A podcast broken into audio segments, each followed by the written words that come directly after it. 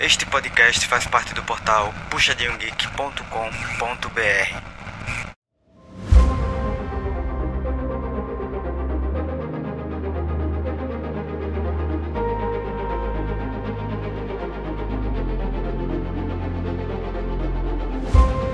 Oi, pessoal, bem-vindos a mais um PG Quarter. Eu sei que você estava com saudade, a gente também, mas foi por uma boa causa. A gente entrou aí no ritmo do Puxadíssimo Geek, porque a fase de entrada começou no dia 29 de setembro e a gente veio para falar tudo, todos os jogos. A gente acompanhou os 47 jogos, galera. Tem que respeitar. É muito conteúdo para falar. Então, sem embromação, para começar a falar isso comigo. Sky, meu Du. E aí, Sky, beleza? Beleza, tamo aí, né? Deu, deu pra curtir um pouquinho, assistir um pouquinho de jogo, né? Deu um pouquinho, né? Nossa. né? Aquele suor na testa, a mão doendo uhum. de tanto fazer anotação, os dedos doendo de tanto digitar. é, bem por aí. Né? então a gente vai começar do comecinho do primeiro jogo do dia 1 da fase de entrada que foi Zurus e Med. Aquele jogo que eu achei miadaço para começar a fase de entrada, né? Vamos combinar. É, foi, foi. Acho que todo mundo, ninguém assim, tava assim, a primeira partida de tudo, então ninguém, ninguém sabe que, que, quem que ia arriscar o quê, que ninguém tinha, sei lá, ah, improvisado nada, então era tudo novidade ainda. É, o bom foi isso, né? Que era tudo novidade. Mas eu tava esperando um joguinho tipo DRX e RNG, um joguinho mais empolgante para começar a fazer entrada. Uhum. mas foi Zurus e Med. E assim, a gente já tinha falado sobre Zurus e Med, já tinha uma expectativa aí de como seria, mas não imaginava que fosse ser uma partida tão dominante assim, né?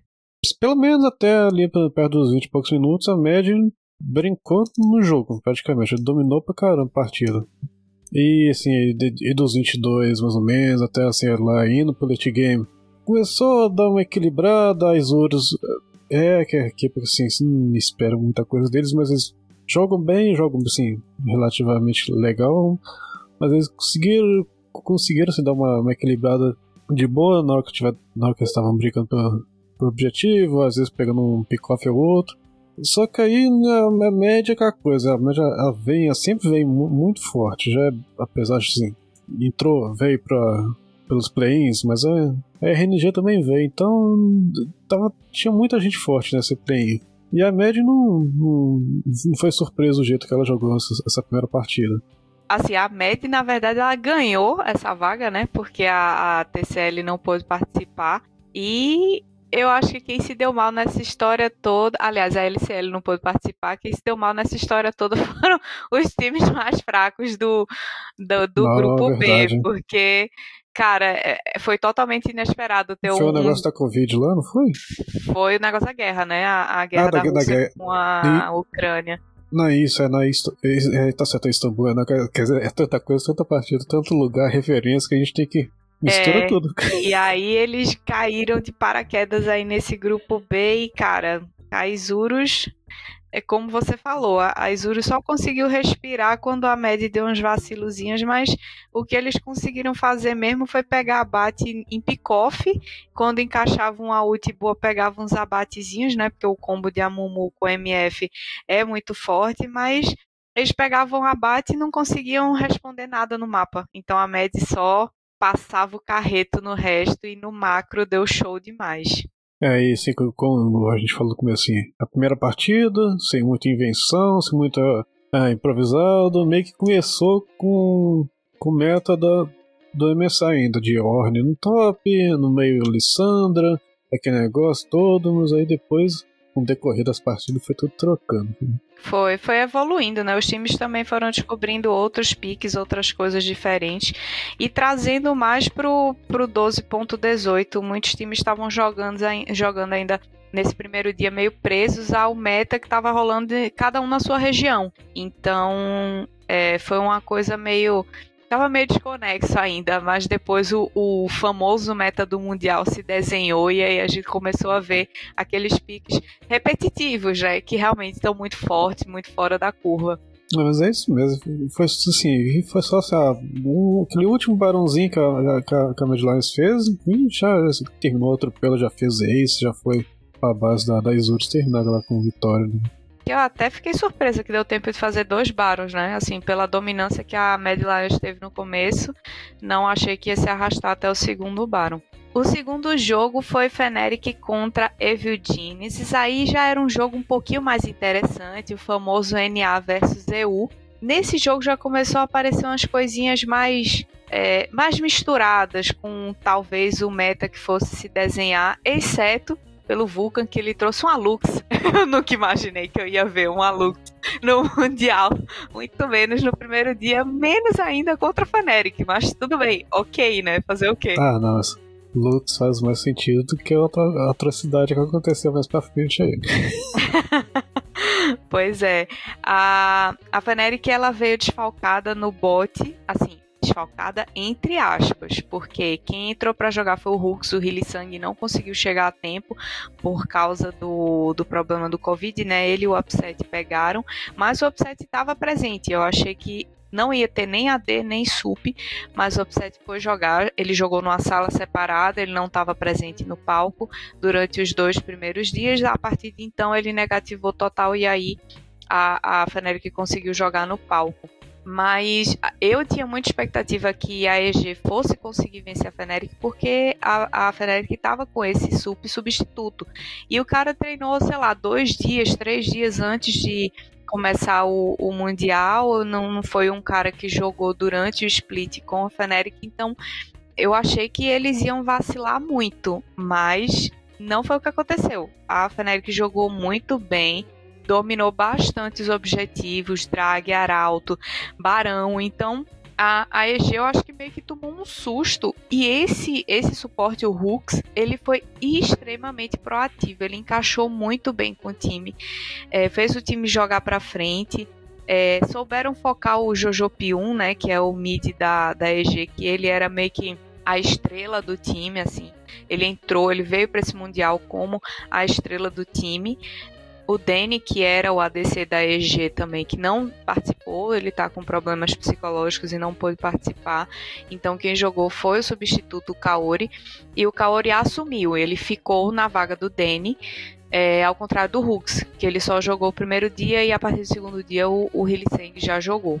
Foi um jogo bem intenso, mas é, totalmente dominado pela Feneric. A EG nem se deu conta assim de que precisava entrar para jogar. Na real, depois dos 20 minutos, a Feneric só destruiu o restinho que sobrou da EG no mapa. E aqui que negócio é tentar segurar assim um, um late game com, com Lux suporte. Geralmente não dá muito certo, não, né? Eu não Ela tinha é, muita é, sinergia, né? É. O time tava meio esquisito, na real. Renekton, Viego, Silas, Caitlyn Lux. meio, sei lá. É, assim, pokear uma, Leo, uma Leona com Lux, sei lá, mesmo, ah, vai pegar a Leona só ativa o W, já toma ali 8 de dano, fica tranquilo de boa, pokear um, Victor também não, não dá grandes coisas. O Graves tá zanzando, tá dando 10 pra tudo que é lado pra acertar também já é mais difícil. É complicado. É, tinha um Atrox, né? Tinha um Atrox do outro lado. E esse Atrox, ele, ele sim é que foi a maior estrela desse mundial até agora. e acho que vai ser até o fim. é, no top com certeza, né? Com certeza, com certeza.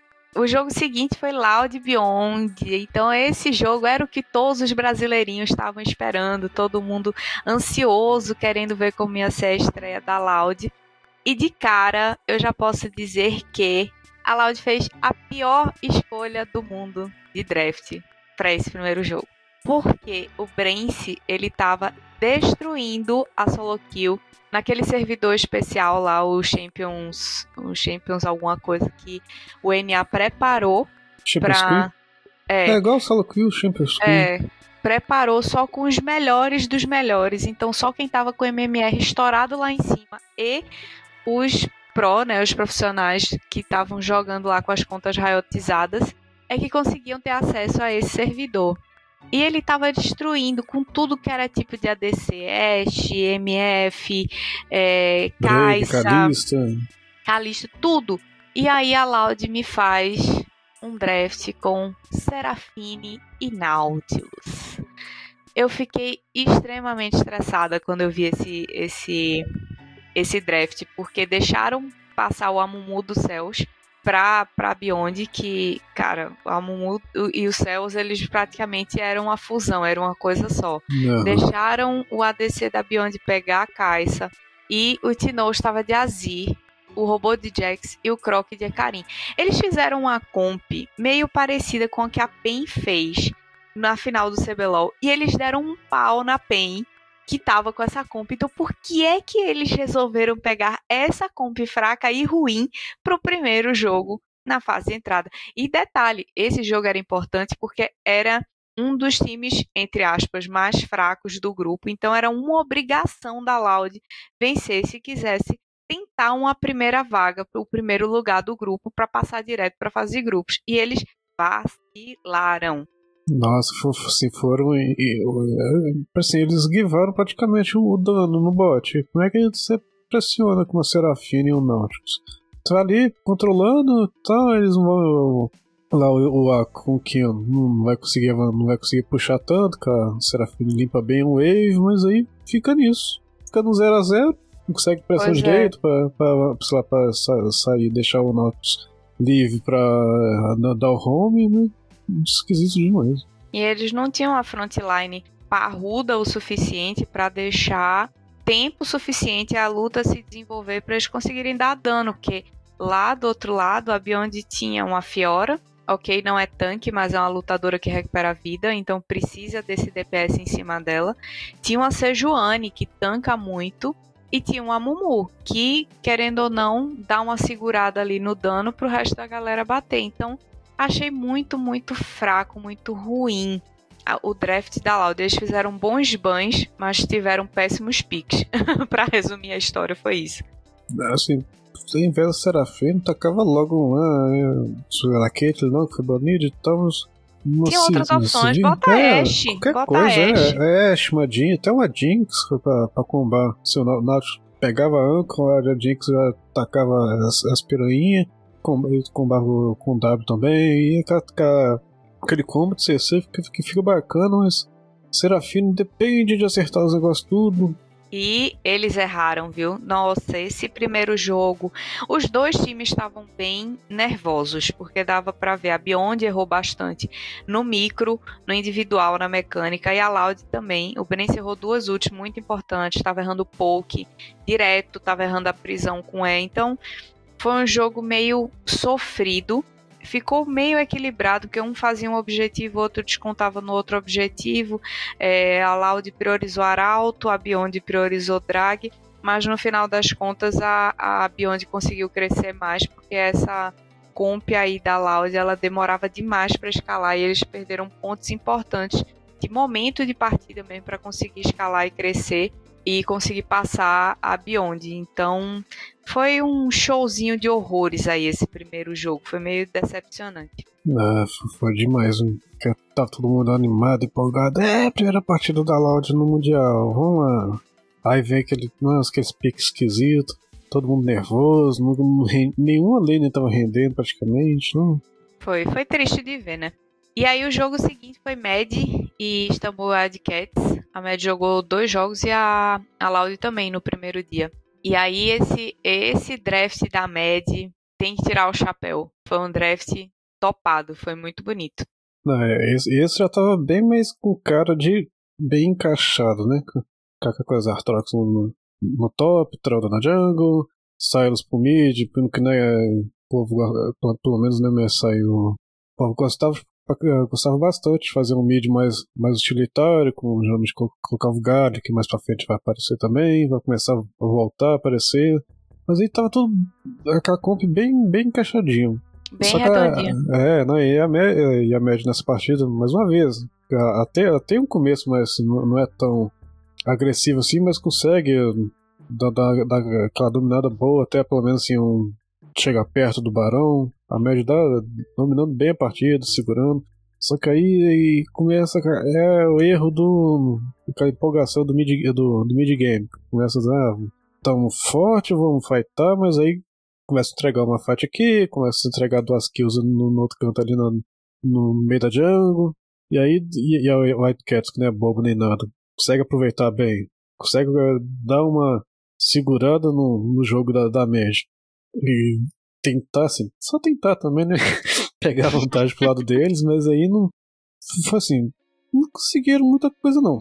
O que me surpreendeu foi a Wildcats ter pego o Barão, né? Assim, o jogo foi bem longo, passou dos 33 minutos e a Wildcats ainda conseguiu pegar o Barão, mas a inferioridade deles ficou bem evidente exatamente depois desse momento do Barão, que eles pegaram o Barão uhum. e trollaram muito, muito, porque eles foram tentar fazer a alma do Drag e a Mad segurou eles de uma forma divina, tipo, tirou o buff de todo mundo. Nossa, é, assim, e nessa partida o Unforgiven só terminou assim só 14 barra 1. Somente, mas também ele teve todo o espaço do mundo, né? Com a Trox e Trundle, ele tava lá atrás, assim, e ela está ainda, né? Pra proteger ele se alguém é, viesse. Ele suavão, tipo, vou bater e o resto que tanque aí eu vou só dando dano. O Serin até que jogou bem quando o Azir dele conseguiu é, spikear os itens, ele estava dando bastante dano na frontline, mas o resto do time era não casa. Esse Renekton que eles tentaram insistir, é, alguns times insistiram nesse primeiro dia de, de Mundial, achei meio zoado. É, não, assim, e o Serinha apostou no, no mítico dele, sendo que a, a coroa da rainha destruída, né? Às vezes eu confundo o nome. Que dá uma assim, vidinha, né? Escudo. É, ao invés de, ah, tá, tudo bem que às vezes podia estar tá sentindo a pressão no mid, mas era bem melhor, assim, pelo menos a, as partidas que eu, que eu assisti. Quem, quem jogou de Azir funcionou muito melhor quando fez Leandro. É, faltou que, dano. É, que, que, que, é aquele patch de ter muita é, durabilidade, tem movimentação pelo método, tem bastante, então não tem tanta oportunidade daquele burst gigante que o povo faz com, com Luda e tudo mais. Mas aí o, pra deixar a saudade pulando todo mundo e espalhar espalhar soldado pela, pela, pela lane funcionaria muito melhor, mas é, eu acho que eles testaram também build, não foi só comp, não. É, tinha muita gente fazendo umas escolhas diferentes de, de build, de item, pra, acho que exatamente para testar e ver como é que tá, né? Principalmente os, os times que estavam mais é, tendenciosos a, a disputar talvez ali uma terceira, quarta vaga, eles estavam testando bastante coisa. E o jogo seguinte foi Chiefs e Feneric. Lembrando que a Chiefs ela é da Oceania, que o pessoal está chamando carinhosamente de Academy do NA, porque é, como eles têm, eles foram meio que anexados entre aspas é, a região da Oceania, a LCS, então eles podem fazer intercâmbio entre os jogadores que eles não são contados, não contam como importe. Então, para o NA foi maravilhoso. Tem alguns é, sim, jogadores que. São quantos importes mesmo? É dois por time? Por time, sim. São dois. Mas aí não conta. Então, é. os caras veem lá um cara que tá se dando bem, tá despontando, importa e não conta como importe. Veja que maravilha, não é mesmo? Então, na verdade, a Chiefs eu acho que ela veio para se exibir, digamos assim, usar o, a fase de entrada como vitrine para mostrar os jogadores e cada jogador tentou fazer o seu máximo, mas mesmo o máximo ainda não foi suficiente porque eles erraram muito mecanicamente tiveram péssimas decisões de macro. E a Fnatic não quis nem saber, passou por cima mesmo. Uhum. Apesar do começo de jogo, né? Como eu já comentei, a Fnatic ela tem um começo de jogo meio lento. Ela só começa a despontar de verdade a partir dos 14, 15 minutos, assim.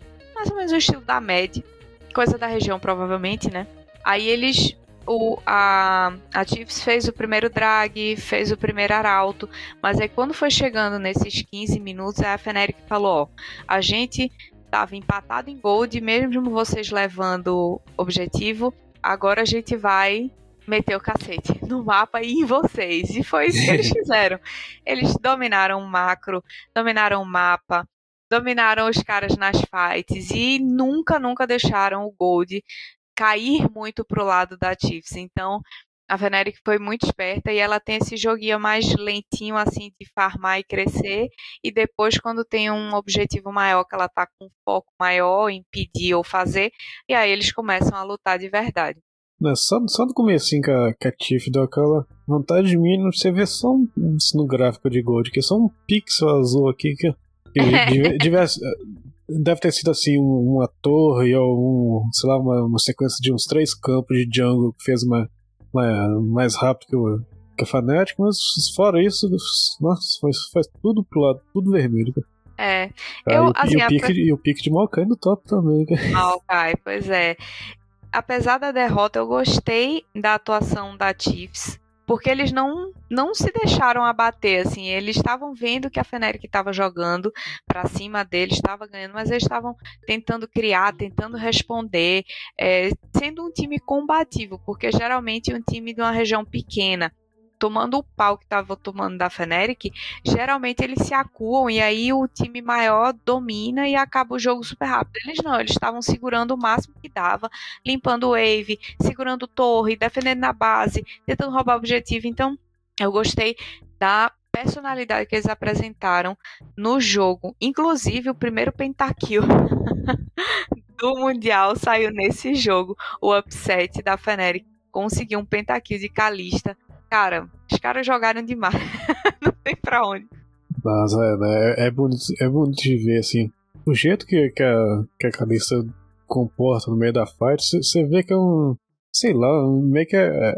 é não, não é que assim, é, tá dominando a mecânica, mas o jeito que o campeão movimento pelo mapa é, é, é, legal de ver, é interessante. Que é aquele, aqueles dash que ela bate, bate, esquiva, bate, esquiva. Parece ah, uma bom, dança, é bom né? demais. Uhum, exata, e essa palavra que eu queria falar, exatamente isso.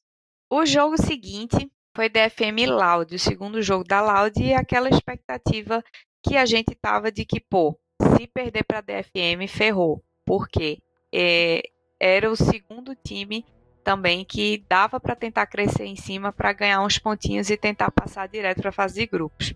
E aconteceu a Loud venceu da DFM, na verdade botou a DFM no bolso, é, apesar da, do First Blood do tecido da DFM. Depois disso, a Loud dominou os objetivos e a, o mapa inteiro. A DFM chegou a fazer o primeiro arauto, mas mesmo assim, todo o, o desenvolver da partida foi muito mais favorável para a Loud do que para a DFM. Lembrando que o Cells estava de Amumu e o Brence de MF. Então, dessa vez, a gente tinha uma bot lane totalmente comfort pick, que era essencial, porque Robocroc e Team eles já estão se entrosando muito bem. E o que ia fazer o diferencial para a Loud era ter uma bot lane que despontasse, conseguisse vencer a bot lane inimiga. E aconteceu isso, eles deram um couro no Yutapon. Um couro. Não, ele tá, vieram com, com os picos muito mais fortes mesmo. A, a Zoe do Tinoz não, é sempre forte demais. Mano. Nossa, e, e fez diferença boa, viu? Apesar daquelas fights na Junk. Nossa, por pouco não, não fica pra, pra DFM também, mas aí o, jeito que o Tinoz estava jogando com a Zoe, flechando pra esquivar de, de habilidade, que negócio tudo pra comprar legal, não, foi bonito de ver. Foi, foi bem bonito. Jogo totalmente dominado pela Loud. E aí a esperança do brasileirinho ficou lá em cima, né? é.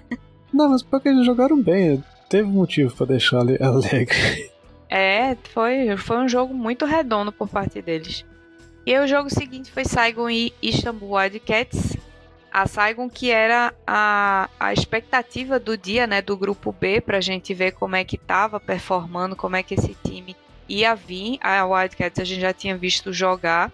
É, e o que a gente podia esperar desse jogo foi exatamente o que o jogo entregou. Um jogo caótico, porque PCS e Turquia eles têm essa tendência a um jogo mais caótico, focado em kill, em luta o tempo todo.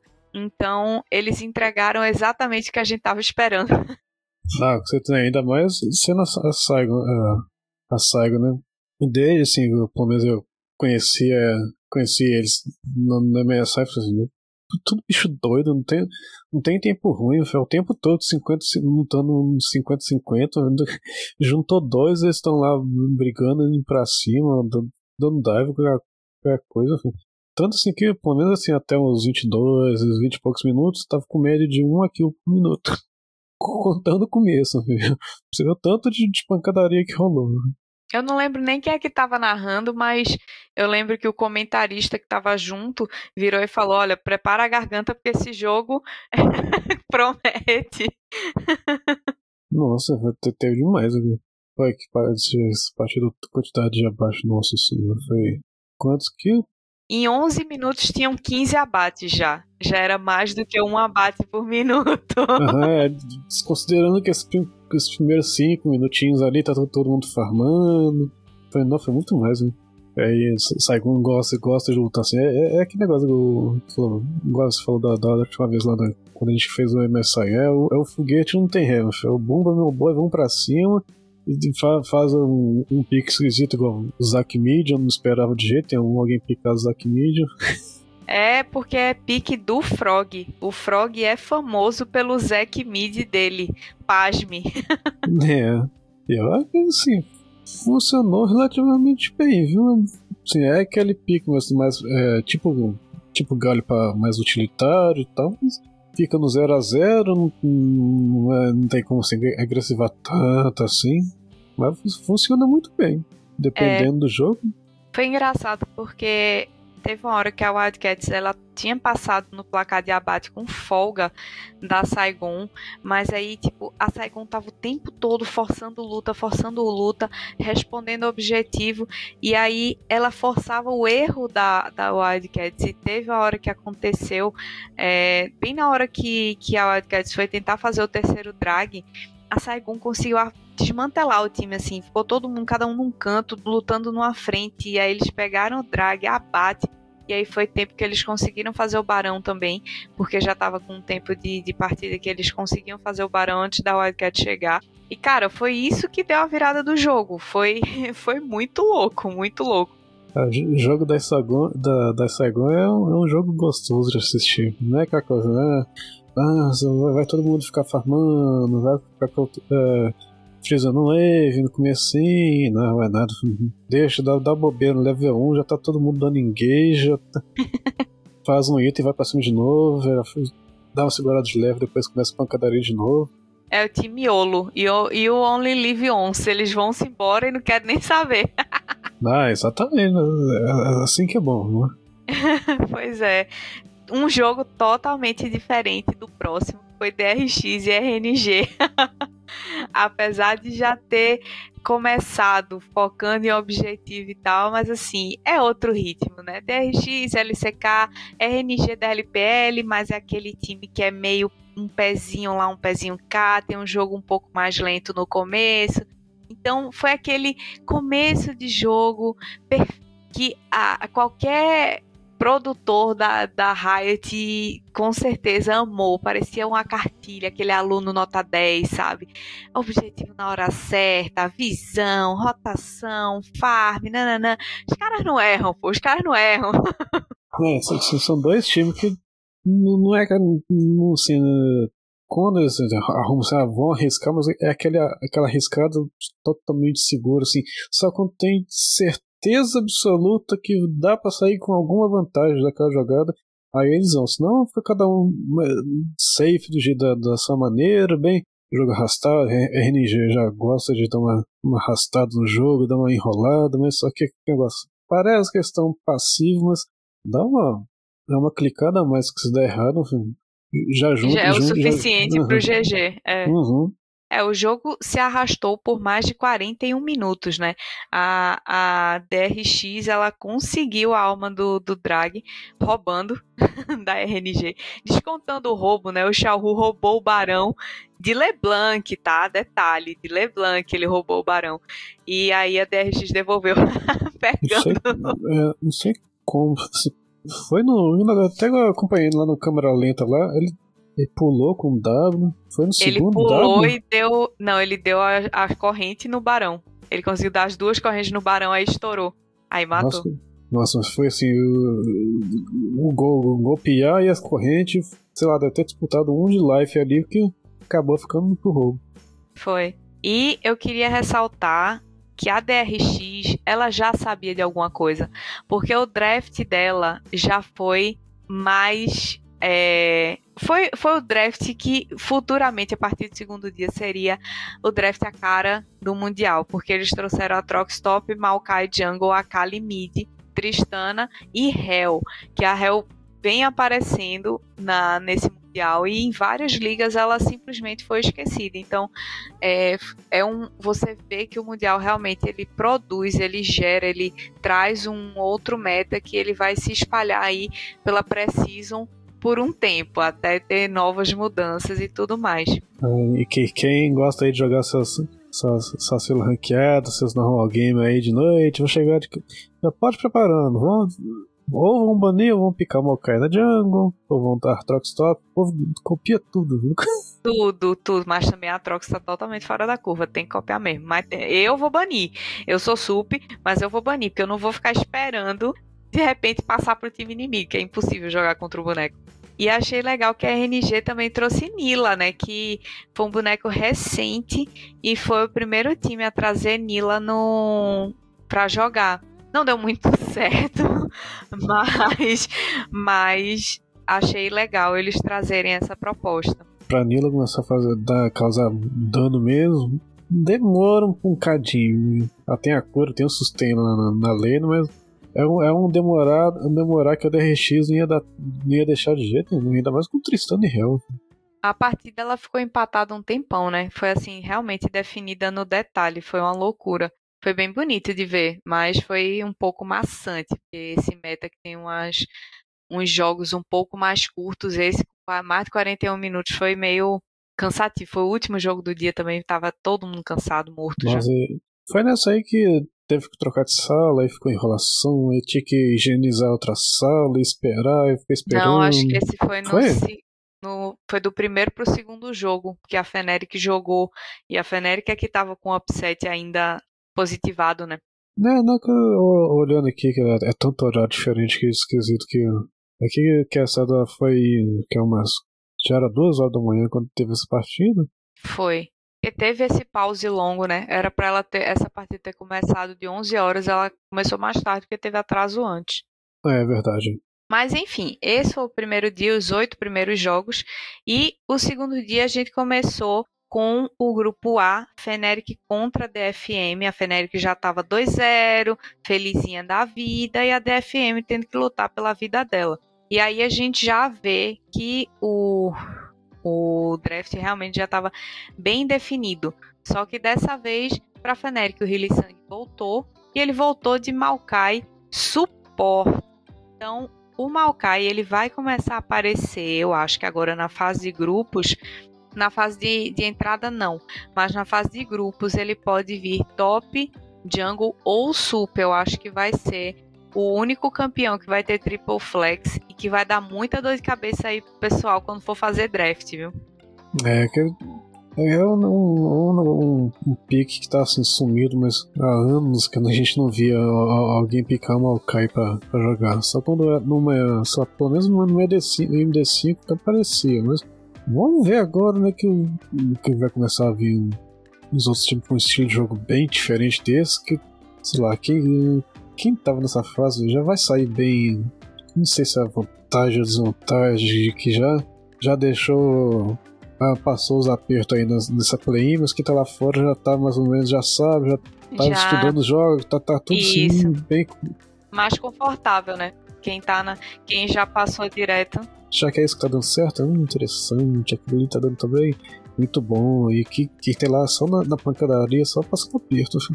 A ADFM, ela trouxe um pique para tentar lidar com esse Atrox. Aliás, vários times apostaram em vários piques para lidar com o Atrox.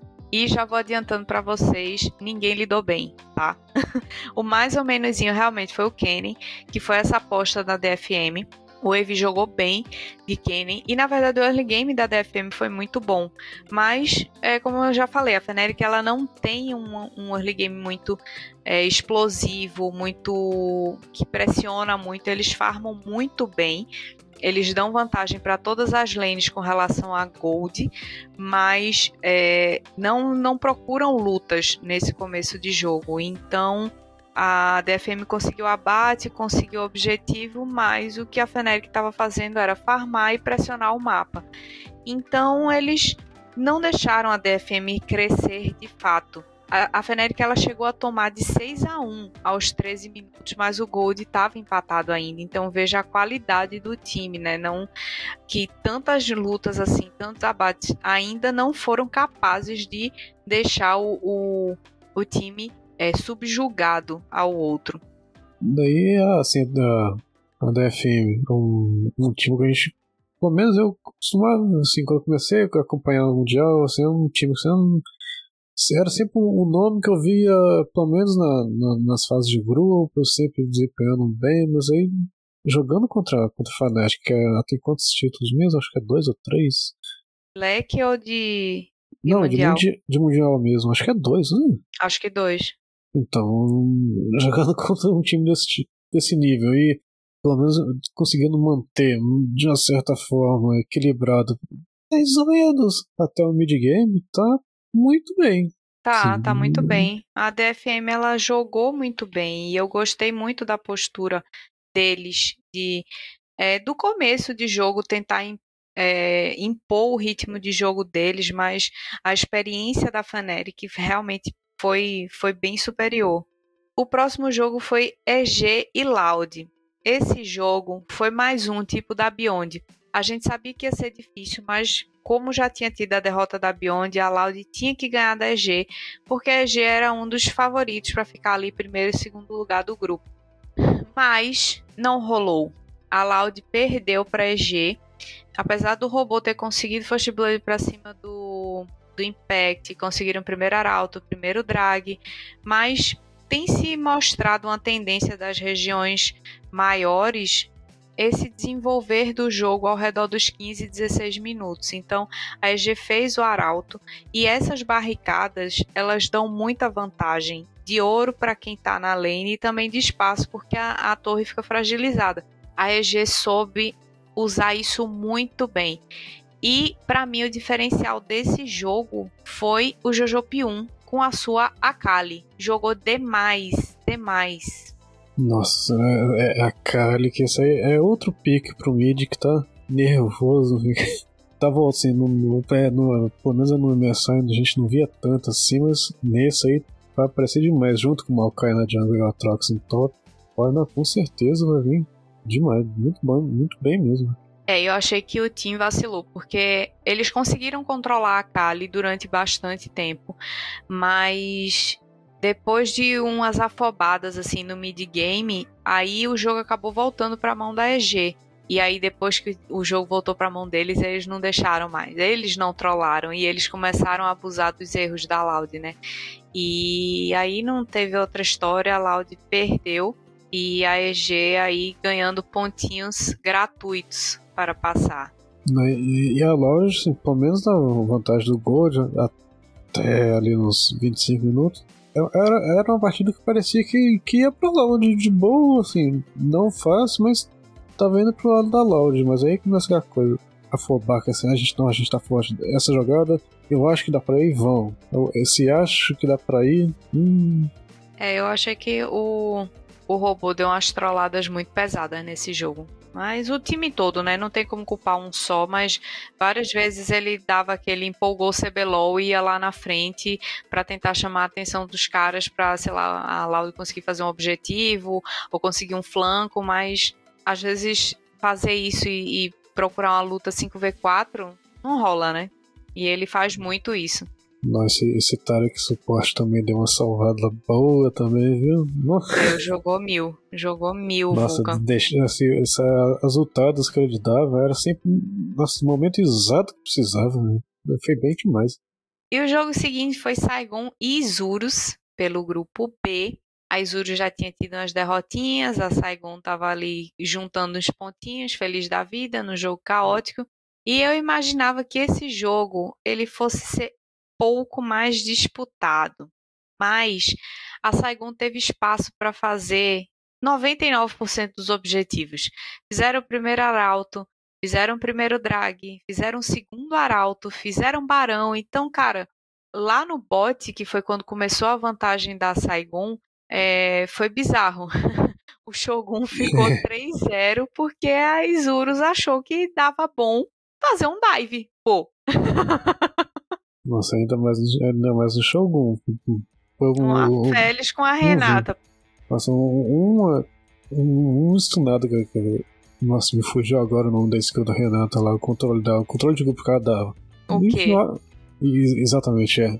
A Félix de longe, assim, baixo não tem um range muito, muito grande de começo, pra, pra assim, com comparação assim, ao, GL com o 7. Tem que ir pra cima de qualquer jeito aí. É o que o Café dos mais quer.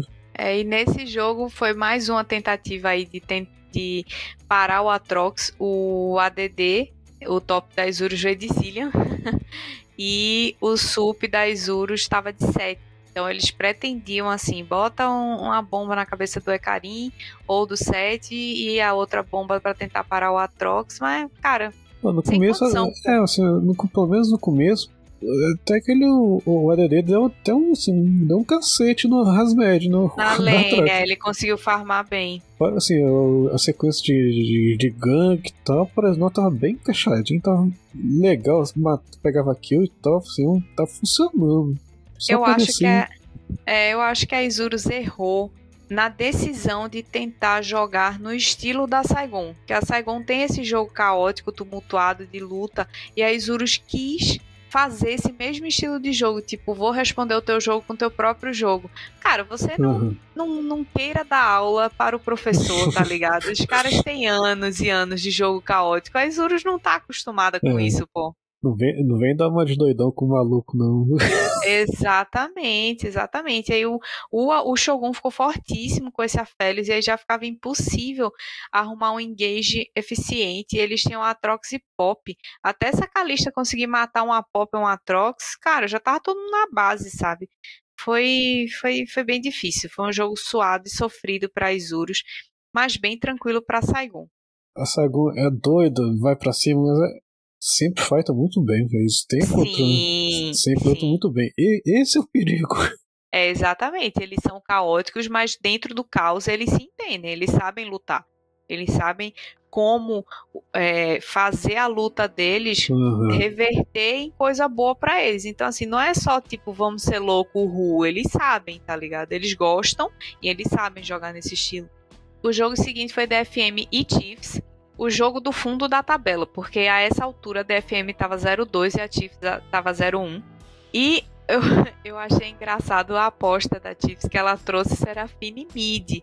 Fazia um tempinho que eu não vi uma Serafine Mid. Mas foi interessante a proposta deles, porque como eles tinham Rakan, o Kong e a Trox, a Serafine ela ia conseguir dar um CC prolongado, porque são bonecos que vão para frente, ela ia conseguir ficar safe atrás. Então, a ideia foi boa. Só foi mal executada, porque como eu já falei, eles não estão com um micro muito em dia, né? Uhum, e assim, Serafim consegue manter aquela distância do azul dos soldadinhos dele. Consegue bem, vai ali farmando de boa pra poder, pra poder usar o ult nas teamfight, mas aí começa, começa a faltar começo do jogo tem um controle bom, forma bem, mas aí depois começa a faltar dano. Aí ela fica. A única coisa útil dela começa a ficar só, só pra ult, ela não, não, não dá assim, às vezes, o, o W pra ela, que ela vai tentar curar o da escudo. É um, é um Rakan e o Kong e uma Trox, tá? Tá lá na frente, não tem. não vai aproveitar tanto assim, porque tá longe dela. Fica complicado mais pro late game. Sim, fica bem complicado. E eu achei que o vacilo da Tips foi tentar comprar um, uma baguncinha no bot, né? Que essa baguncinha deixou simplesmente o Yutapon 3-0, uma vantagem super, super importante para uma Caixa. E mais importante ainda porque a Caixa é o main do Yutapon. Então ele sabia o que ele estava fazendo e o que ele ia fazer com aquela Caixa depois dessa vantagem que ele pegou. A DFM jogou muito bem, muito bem. Apesar da Chiefs ter pego o Arauto para ganhar as barricadas e tudo mais, mas é, a DFM ela estava sempre conseguindo boas lutas e quando tinha alguma diferençazinha que a Chiefs, a, a Chiefs conseguia crescer em cima da DFM, a DFM ia lá e pegava de volta a vantagem é, e garantiu o GG bem tranquilo. Foi um jogo suave, não passou muito dos 28 minutos, não chegou a 30 essa, essa partida. É, E só demorou mais porque, na verdade, a Chiefs ela conseguia uma clear wave muito grande, porque tinha Zaya e tinha Serafine. Então, a Chiefs conseguiu se segurar bastante, é, mas o, se posicionaram mal, estavam descoordenados na luta. Então, a DFM, que também não é um time muito famoso por ter facilidade de fechar partidas, mesmo quando está com vantagem, uhum. é, ela teve essa dificuldade de fechar o jogo cedo. É, estava com muito gol de à frente, mas sempre segurando o jogo, acho que com medo de arriscar. Então a Chiefs conseguiu segurar bastante, mas no final deu DFM. Mas e, assim, se for ver assim, um gráfico lá de, de uh, nossa, hora nenhuma a Chiefs conseguia aquela vantagemzinha, dava às vezes o Gold dava uma quicada pro lado deles, mas aí a DFM respondia cinco vezes mais. Não rendia. Tentaram fazer com aquele combine? Como de Shai com Rakan, os namoradinhos no bot, mas não, é, não tem aquele, aquele mesmo dano explosivo da Kai'Sa com fechando o segundo, o terceiro item. Não, não é a mesma coisa. Não. É... E a DFM ela tem mais sinergia, é um time que tá junto há muito tempo. Então a sinergia é outra. Na hora de, de definir esse tipo de luta, para eles a, é muito mais fácil. Porque eles já têm esse tempo todo junto, sabe? Hum, não, não, é bem mais. E o jogo seguinte foi a G e Beyond Game.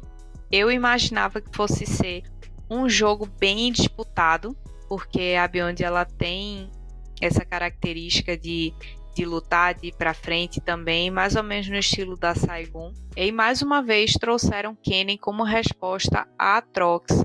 E mais uma vez o Kennen foi vitorioso em cima do Atrox. Então eu acho que é, é um pique que ele vai se firmar meio como um counter preferido para Atrox, sabe? Para tentar dar uma parada nesse nesse boneco tão fora da curva, como a gente pode dizer. É, né, ele ele começa, como é que chama? Sei lá, quem tá lá disputando, da, da, da brigando com a Trox, de repente, sei lá, vai responder um, um gank ou, ou uma sujeira na moita. Ele tem, no, o Kenny tem muita ferramenta para poder fugir, sair tranquilo com a ult. Ou Sim. Ele dá stun, é, então dá... ele tem um, um auto-ataque com a range relativamente boa, bem uhum. doloridozinho. Então é, é bom. Ele é bonzinho contra o Atrox. Eu acho que de tudo que rolou contra o Atrox foi a melhor opção mesmo, assim. É que o povo tem apostado com a Atrox, mas full, full dano tem, não tem aquela resistência mais tanto assim, né? É, quando ele faz mais letalidade assim, uhum. acho que Kenny é realmente uma boa aposta. E a, a, o nome desse, desse jogo foi o Jojopi 1. Ele realmente se provou a estrela da EG, mas graças ao Inspired, porque o Inspired deu umas passadinhas ali no mid, deu uns ganks, não deixou a Kali do Minji crescer. E o Silas do Jojopi 1 tava roubando as ult, tava acabando com o joguinho da Beyond, meu Deus do céu. Não, tá, tá demais. Silas é um pique que tem junto com a Kali, tá vindo muito utilizado, principalmente pelo, pela adaptação de meta que já tá parece que está bem definido, pelo menos se for inventar um segundo meta no, no mundial, então o Celos fica bem bem segundo, bem flex mesmo por eu, ah, tá tudo bem, pegaram um, um counteraram nosso time com um pique lá no top bot, não sei o que, então mas beleza, vou roubar a ult, vou utilizar o seu, o seu jogo contra você mesmo e tal. Então é, aquela, é aquele pique bem seguro e, não sei, muito útil.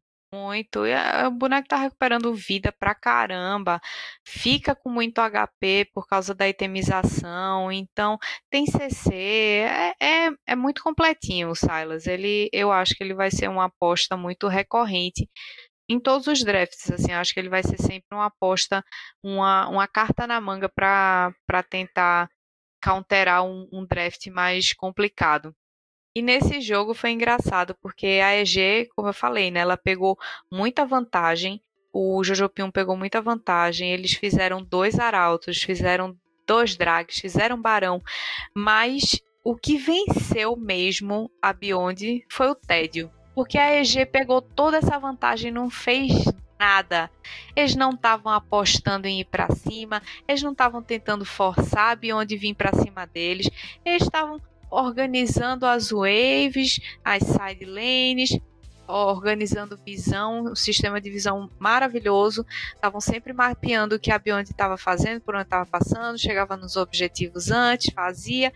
E não forçava, e não forçava, e não forçava, até que chegou uma hora que a Beyond disse: Ah, que saco, não aguento mais ficar assistindo esses caras vir comendo pelas beiradas. Aí engajaram no mid e foi nesse engage que eles se deram mal, porque a EG já estava com um pouquinho de vantagem à frente com relação a nível e a itens também. Então, essa, essa luta eles abateram mais da metade do time da Beyond e por causa disso eles conseguiram espaço para fazer Barão. E uma luta depois dessa na jungle, quando eles estavam avançando com o buff do Barão, a Beyond foi tentar defender ali no meio da jungle, no, entre o top e o mid, e aí perderam mais vários jogadores, e aí finalmente a EG deu o GG. foi, uma, parte assim, relativamente mais demorada, mas assim, não foi tão demorado igual essa partida da, da RNG lá de 40 e tantos minutos, mas foi aquela partida assim, parece que meio que arrastada. Não tinha alguém que apostasse muita coisa numa jogada. É, teve uma hora que não era só a Saigon que tava morrendo de tédio. Eu também tava. A, é, eu, eu também. A Beyond, desculpa. Não era só a Beyond que tava morrendo de tédio. Eu também tava morrendo de tédio. Não aguentava mais assistir aquele jogo que não acontecia nada. não, não dá não. A gente quer, quer, quer ver pancadaria. A gente quer ver a gente daivando na torre e o outro tentando acompanhar. exatamente isso, pô. Veio pro jogo para ficar assistindo, vai pra arquibancada. A gente Não. quer jogo. é, o próximo jogo foi DRX e Saigon. E achei a Saigon bem louca. Bem louca. Ela postou num draft aí ousado. Foi Irelia top, Graves ok na jungle, Galho mid, Zaya com Renata para jogar contra um EZ e TK Azir, Maokai e Atrox. Eu acho que a Saigon pensou assim: esse Azir vai escalar. E é da DRX, né? Então não, é qualquer um, é o Zeca da DRX. Esse Atrox vai escalar. A, a Renata voltar, os caras vão se dar muito dano e eles vão morrer. Porque pra mim é a única explicação para ter picado Renata junto com Zaya. É, mas aí que só tem um Azir que vai teoricamente bater na galera, mas. Mas é que negócio, tem o, o Malcan e o Atrox não vai estar tá perto, ele vai, eles vão estar tá lá na frente, então não, não vão se apanhar tanto assim nós que fosse bater neles, talvez o, o TK não apanha de ninguém, então já não dá pra esperar muita coisa.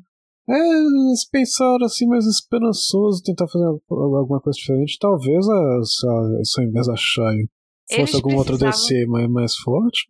É, então, eles precisavam de muito mais dano para conseguir ultrapassar um TK, um Maokai e um Atrox. Em compensação, o dano que o Azir e o Atrox devolvem para cima deles é muito grande. Por mais que eles tenham Irelia, Graves e Zaya, a Irelia precisaria ficar muito na frente do Atrox para ela conseguir entrar, dar dano, sair e matar alguém. Porque os caras são uma parede, sabe? Mas assim, como eu disse, foram várias apostas de counter contra o Atrox e eles resolveram trazer Irelia acharam que ia funcionar. Só que o problema é que a Cirelia não apareceu, ela não jogou. A, a DRX ela esmurfou esse jogo em cima da Saigon.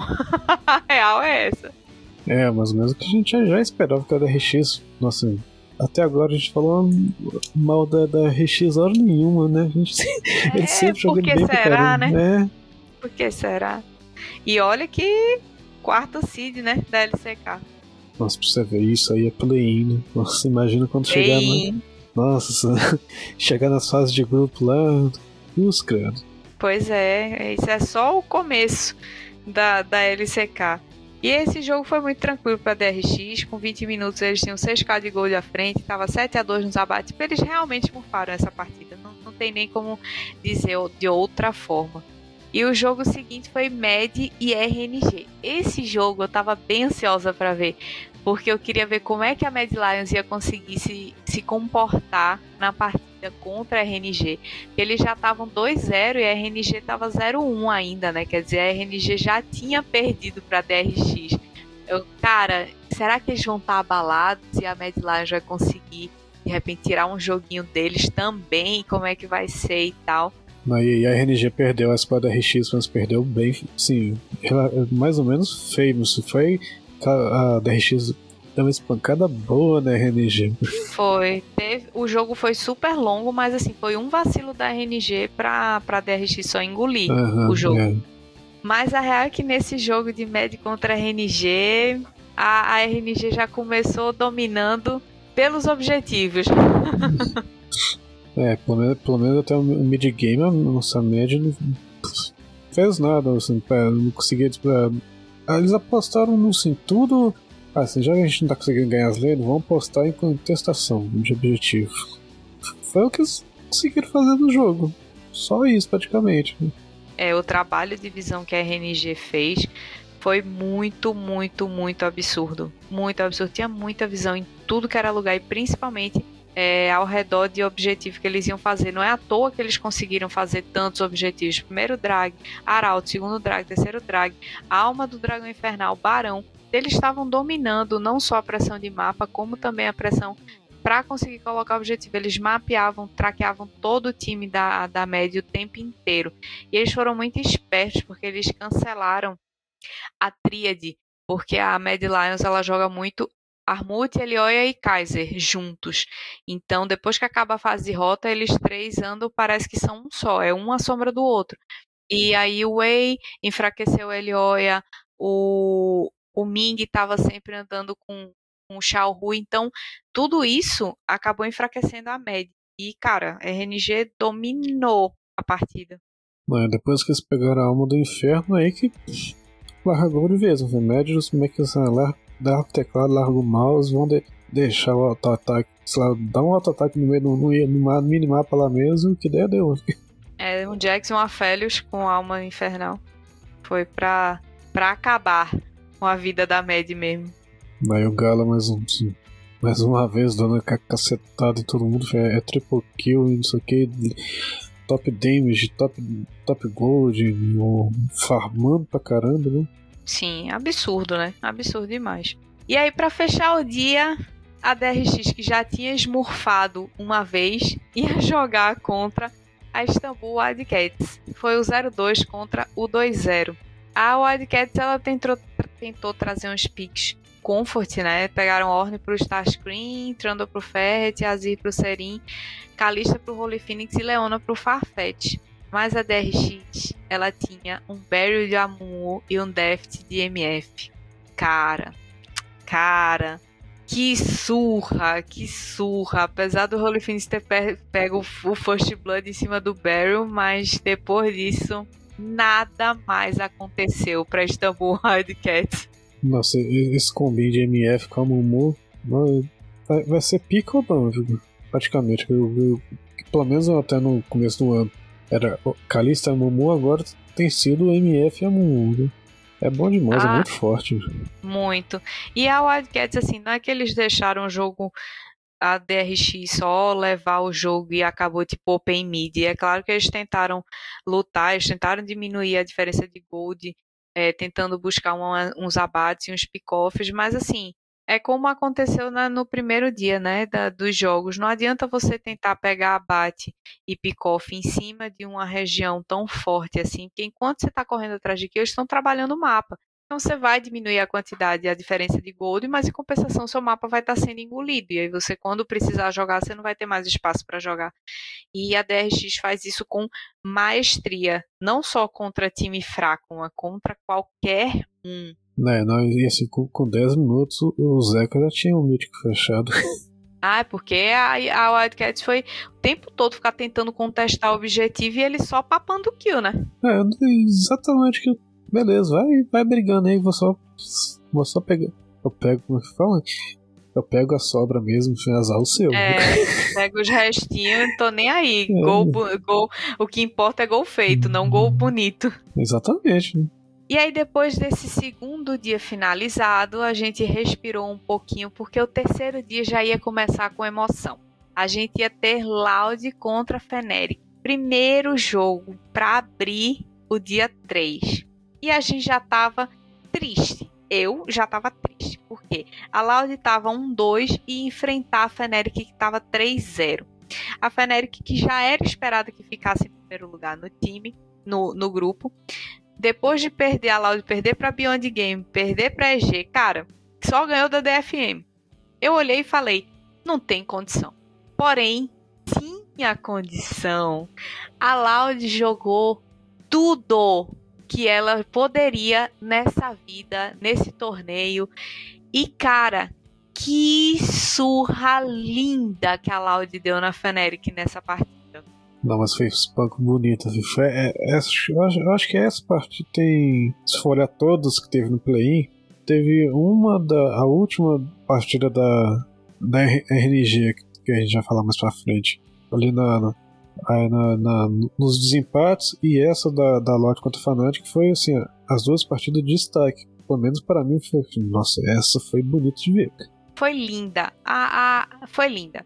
Não tem nem o que dizer. Pegaram todos os bonecos roubados desse meta. Atrox, Maokai, Silas, MF e a Mumu. E a gente sabe que o céu de Amumu estava dando aulas. A Fnatic resolveu que já tô 3-0.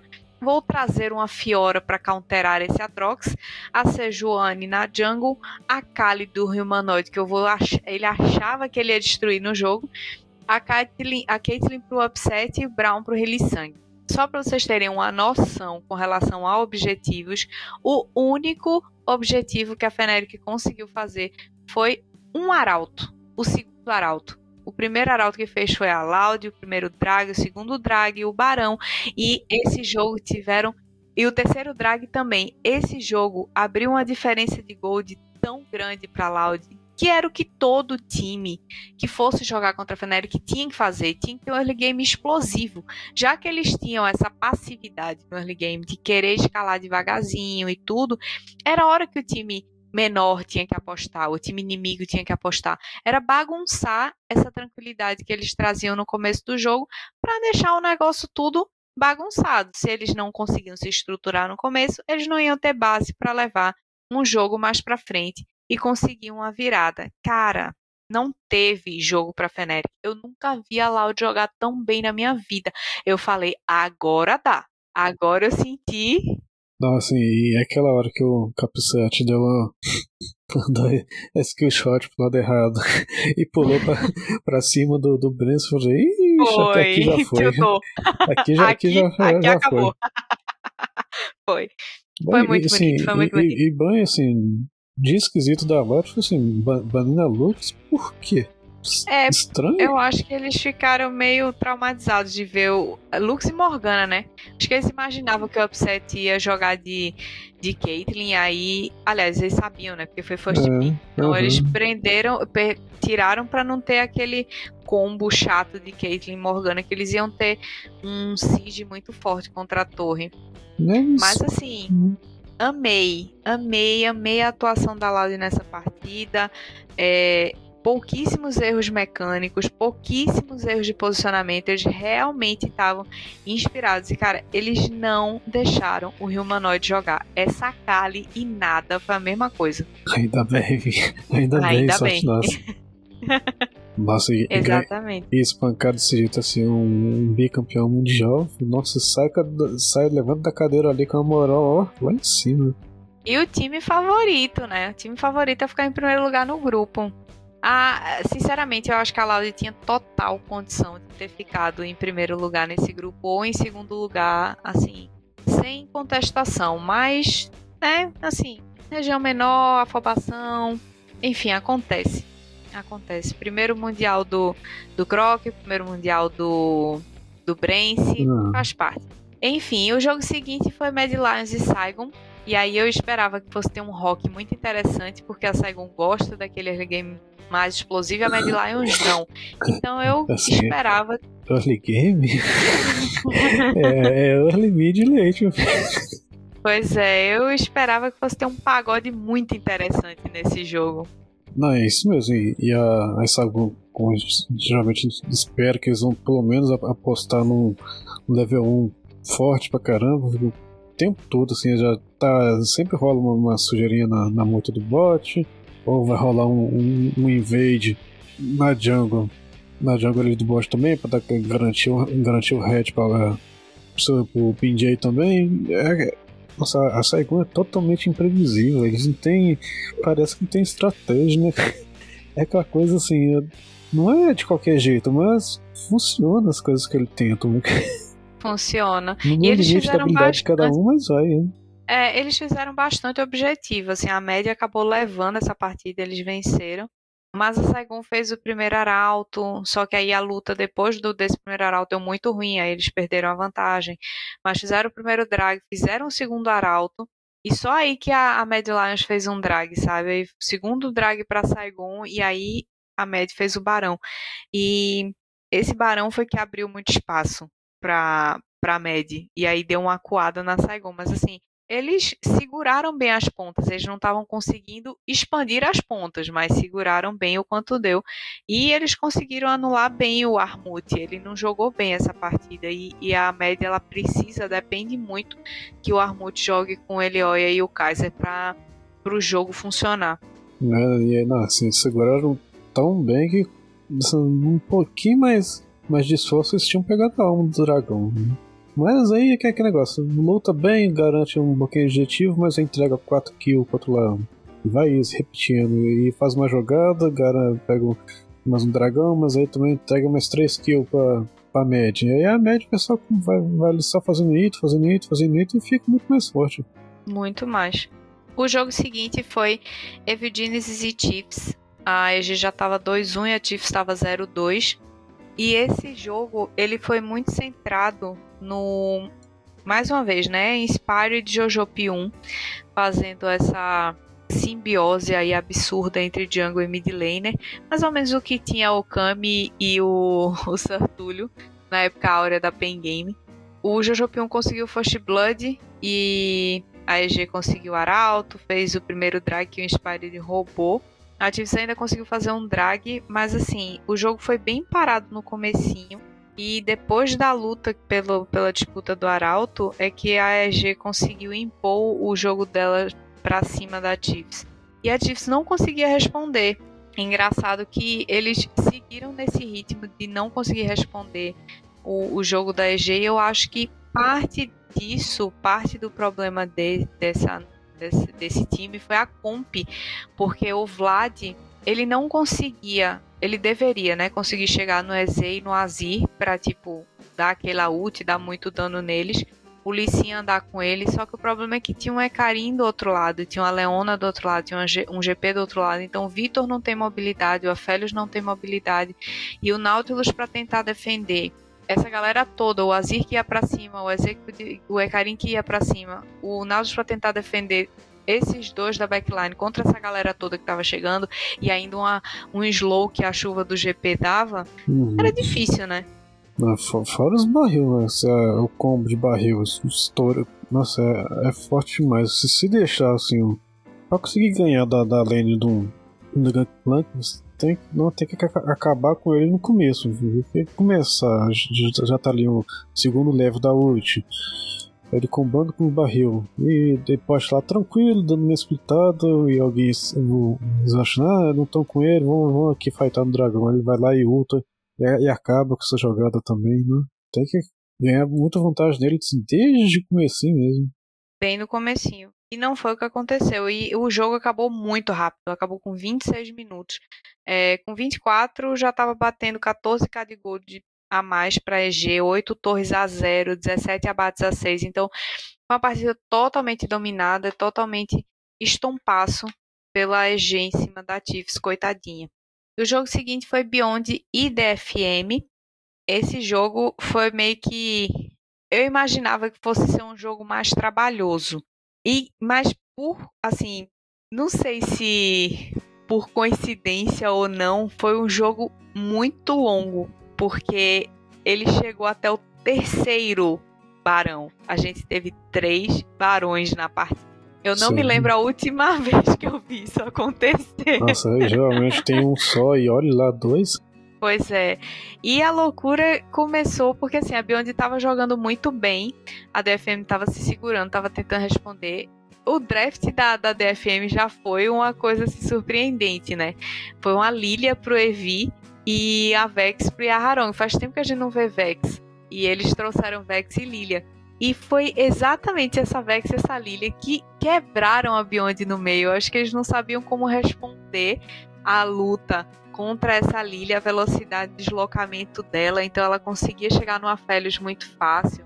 É, ignorava o Maokai, a lentidão que o Maokai dava nela, enfim. Então, assim, o Evi jogou muito, muito, muito e posso dizer com tranquilidade que esse jogo aí da DFM pode botar na conta dele, porque foi ele que carregou, viu? Uhum, aí sim. Lilian Top tá, tá sendo bem interessante, né? uma resposta de poder, aquele, aquele, po, aquele poke nojento que ela dá de bate, sai correndo, bate, sai correndo. Dá Nossa, muito dano. Aquele, a bolinha dela dá muito dano. Nossa, e se ainda. Não, não fizeram ainda, mas imagina só, no, ali no top. E tá uma. E tem no bot lá uma, uma Civica Yumi. A Yumi depois uma. Chega uma hora, vai pongar nessa Lilia. Nossa, o, o estrago que faz, que o povo tem gostado de fazer também o combo de. Ah, é Karen com a Yumi, faz com a Lilia. É. O regaço vai ser. Não, bom demais, né? A Beyond ela conseguiu ter um, um Burly Game, porque essa comp da, da DFM ela é meio fraquinha no começo do jogo, mas depois dos 20 minutos mais ou menos, você vê como o jogo ficou equilibrado até os 20 minutos, porque essa Lilia do Evi ela apanhou no começo do jogo. O Nar tinha muito mais push, tinha muito mais mobilidade. Quando ele estacava, né, a, a Fúria, ele ficava quando virava Mega Knight, ele ficava meio tanque, então assim, foi difícil. Mas depois que a, a Beyond começou a dar umas vaciladas e o Evi conseguiu comprar os itens dele suficientes para boostar a bot lane, cara, ninguém segurou mais a DFM. Nossa, não, não, é. Com certeza, né? na hora que ele fechou. Ai, me fugiu o nome agora do, do que seto de Hilai. Nossa, é, cada girada de braço que essa Lilia dava parava o time inteiro. Não era um stun, mas é. era praticamente isso. Ainda dava ficar dando queimadura, né? Queimando a pessoa um uhum, tempo aí. Não, demais, o né? Tapon também cresceu muito. Ele ficou 8-1-6 aos 30 minutos. Então, uma caixa gigantesca para Ela batia de frente com o Nari e com a Leona tranquilamente, sem medo, sem medo. Então, a a DFM ela conseguiu fazer a alma do drag, conseguiu fazer o terceiro Baron e conseguiu vencer essa partida. Foi uma partida totalmente atípica, mas eu gostei muito de assistir. Não, foi, foi, foi bem boa mesmo. Eu já tava com aqueles piques assim, já não tinha muita unidade, todo mundo já tinha tentado que, que tava confortável. Rolou, rolou bem legal essa partida. Né? E o que essa partida teve de legal, os pássaros passaram na partida seguinte. RNG contra Isurus a RNG estava 1-1, mas a Isurus estava 0-2 e vou te falar, eu já sabia que eles iam perder. Eu acho que até eles já sabiam que iam perder, porque eles deixaram passar a Trox, deixaram o Graves do Way, que é famosíssimo, o Shawhoop com a Syndra, a, o Gala tava de K e seu Mini tava de 7. A Isurus resolveu responder o Atrox com o Timo. O Grell tava de Lilia. Eu quero ver a atrocidade. o Grell tava de Lilia Jungle. O Seiya tava de Sion Mid. O Gavoto e o Jelly foram os únicos que picaram coisas normais. Veio MF uhum. e Nautilus aí na bot lane. Mas, cara, que ideia foi essa de Timo top contra Atrox? O Timo puxava o Wave, porque o Atrox não tem o mesmo push que o, o Timo. O Timo ficava vulnerável o Graves ia lá e matava. Isso aconteceu uma infinidade de vezes. Eu perdi as contas de quantas vezes o ADD foi gankado top e ficou totalmente inútil. Ele não dava dano, nem os cocôzinhos dele no meio do caminho, só dava um pouquinho de slow. Não mal dava cegueira, porque o, o todo mundo já tava com os negócios destacados, tenacidade e tal. Assim, que surto coletivo foi esse? Talvez, eu acho, talvez assim, o, além do erro de ter picado o time, pegar, picado o time no top, mas tá, já, já que picou, ficasse ali bem recuado, só da, colocando o cocôzinho na, na saída para moita, ou, ou, ou, na quina vindo do rio, e, e fica ali assim. Tudo bem, não, é, não vou conseguir puxar. De ward, né? É, né, dando, dando uma travada quem, chega, quem chegasse perto chegasse na lane. E tá, vamos ficar ali no 0x0, vou ficar farmando e tal, vou uh, dar minha segurada aqui para até eu fechar, fechar meu Leandro e ficar muito assim, com uns cocôzinhos de, de, de utilitário bem efetivo, mas nossa, que enche o saco. Imagina só a RNG movimento, do jeito que eles gostam de movimentar pelo, pelo mapa inteiro. Toda hora vai chegando, piso um cocôzinho com, com Leandro trocando. Tanto que ia, que ia ajudando. Mas ele quis avançar toda hora fica difícil. Exatamente. Se ele tivesse ficado na dele, o jogo tinha dado um pouquinho melhor para eles. Mas não deu. 3k de gold a RNG já tinha à frente com 10 minutos de jogo. Não teve jogo, na real. A Isurus simplesmente, depois desse, desse top desandado aí, ela não conseguiu fazer mais nada. Nossa, foi, foi nessa partida que a, acho que rolou a, a dancinha da, de 3 em volta da, da Leona. Foi, é da Leona não, foi que Leona. Acho que foi em volta de quem mesmo? Acho que foi nessa partida que. Uh, então já era mais o final mesmo. Eles estavam, sei lá, fazendo um gank no bot. Eu acho que foi o 7, não? Eu acho que foi o 7 que dançou. É, nossa, você tá... já tava dando dó já. É, que ele ficou fazendo a dancinha enquanto a Wave tava chegando e ele só esperando, foi, foi fogo. E o jogo seguinte foi Chiefs contra Beyond Gaming. Eu já tava com dó da Chiefs porque eles já estavam 0-3. Então a chance deles conseguirem alguma coisa nesse grupo já era praticamente nula. E eles tomaram um atropelo novamente, cara. A Beyond fez o early game muito bom, é, bem cadenciado. Não precisaram nem afobar, nem fazer aquelas loucuras de tentar fightar o tempo todo. É, lutavam numa boa, num ritmo legal. O jogo fluiu super bem. E a Chiefs executou mal a comp deles. A comp deles era boa, mas não eles não conseguiram espaço para executar ela e quando eles tentaram executar, a Beyond já estava bem mais na frente, então acabou desmantelando o time. É, e a, a Chiefs ela acabou ficando extremamente dependente do engage do Kennen com a ult da Leona para conseguir dar algum dano no time da Beyond. E a Beyond, é claro, sabia disso e não facilitou nem um pouco, né?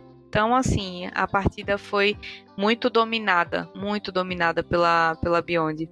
Mas aí a equipe, se a gente desde o começo falou assim, ah, essa aí vai ser.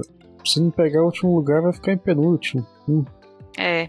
O, o Minji, ele jogou muito bem com esses Silas. Ele roubava o ult do Kenny, ele usava antes do Kenny ultar. Então ele já uhum. tirava todo o time da Chiefs antes do, do Kenny conseguir pensar em ultar. Então foi, foi stomp.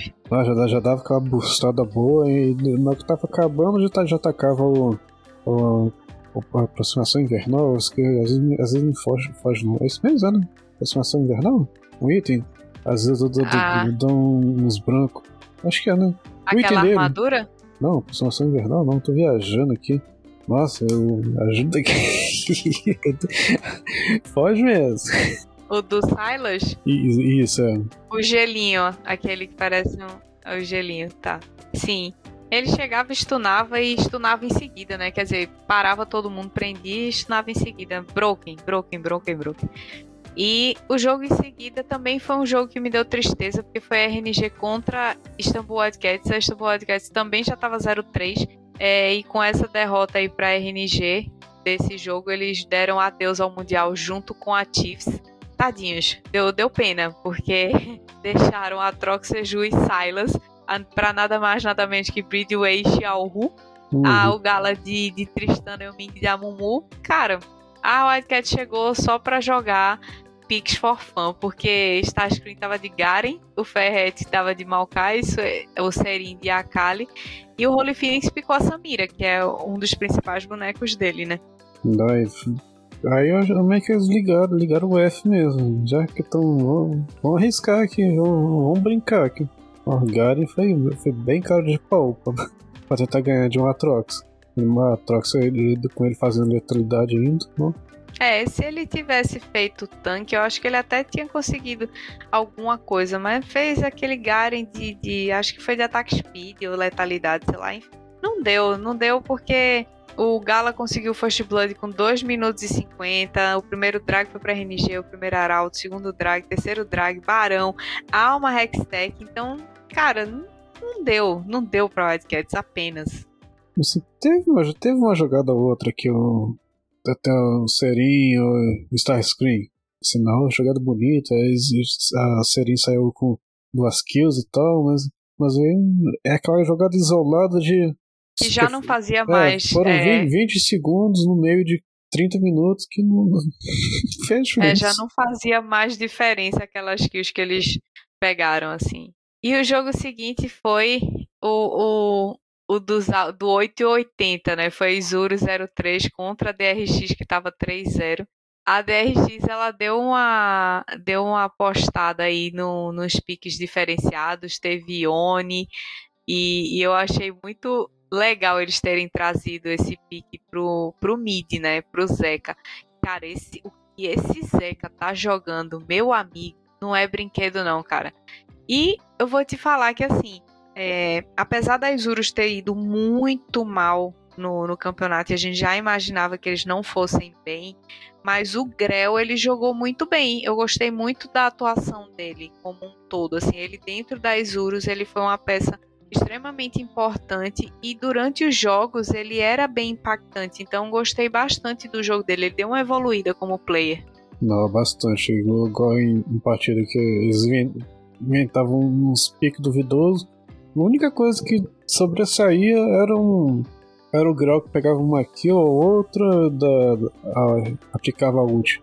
Sempre no tempo certinho e tal, mas só isso. Tirando o time, se for pegar uma coisa ali, pensar um negócio, você vai lembrar do Grell. Essa partida foi muito, muito dominada pela DRX com 21 minutos, já tava tipo com 12k de gold à frente tinha mais o que fazer, cara. Não tinha mais. Mas eu gostei, como eu disse, eu gostei da atuação do Grell na fase de entrada como um todo.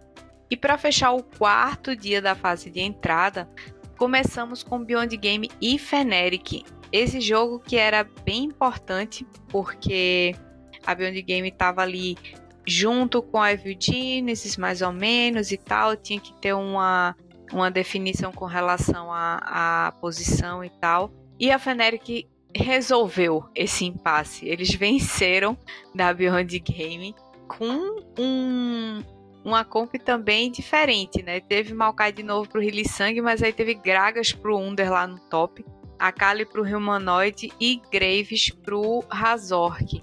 Para jogar contra Jax, Seju, Silas, Kai'Sa e Nautilus. Eu achei o, o draft da, da Beyond mais redondinho do que o da Fnatic. Tanto que o Under ele deu uma sofridazinha no top, mas depois disso é, não, a, eles não souberam manter a vantagem desse Jax nem crescer com essa vantagem.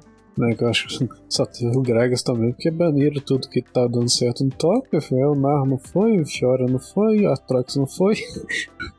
não sobe Baniram Carinha, a Mumu também. É, não sobe muita coisa. Tem que ir é. no mais tranquilo.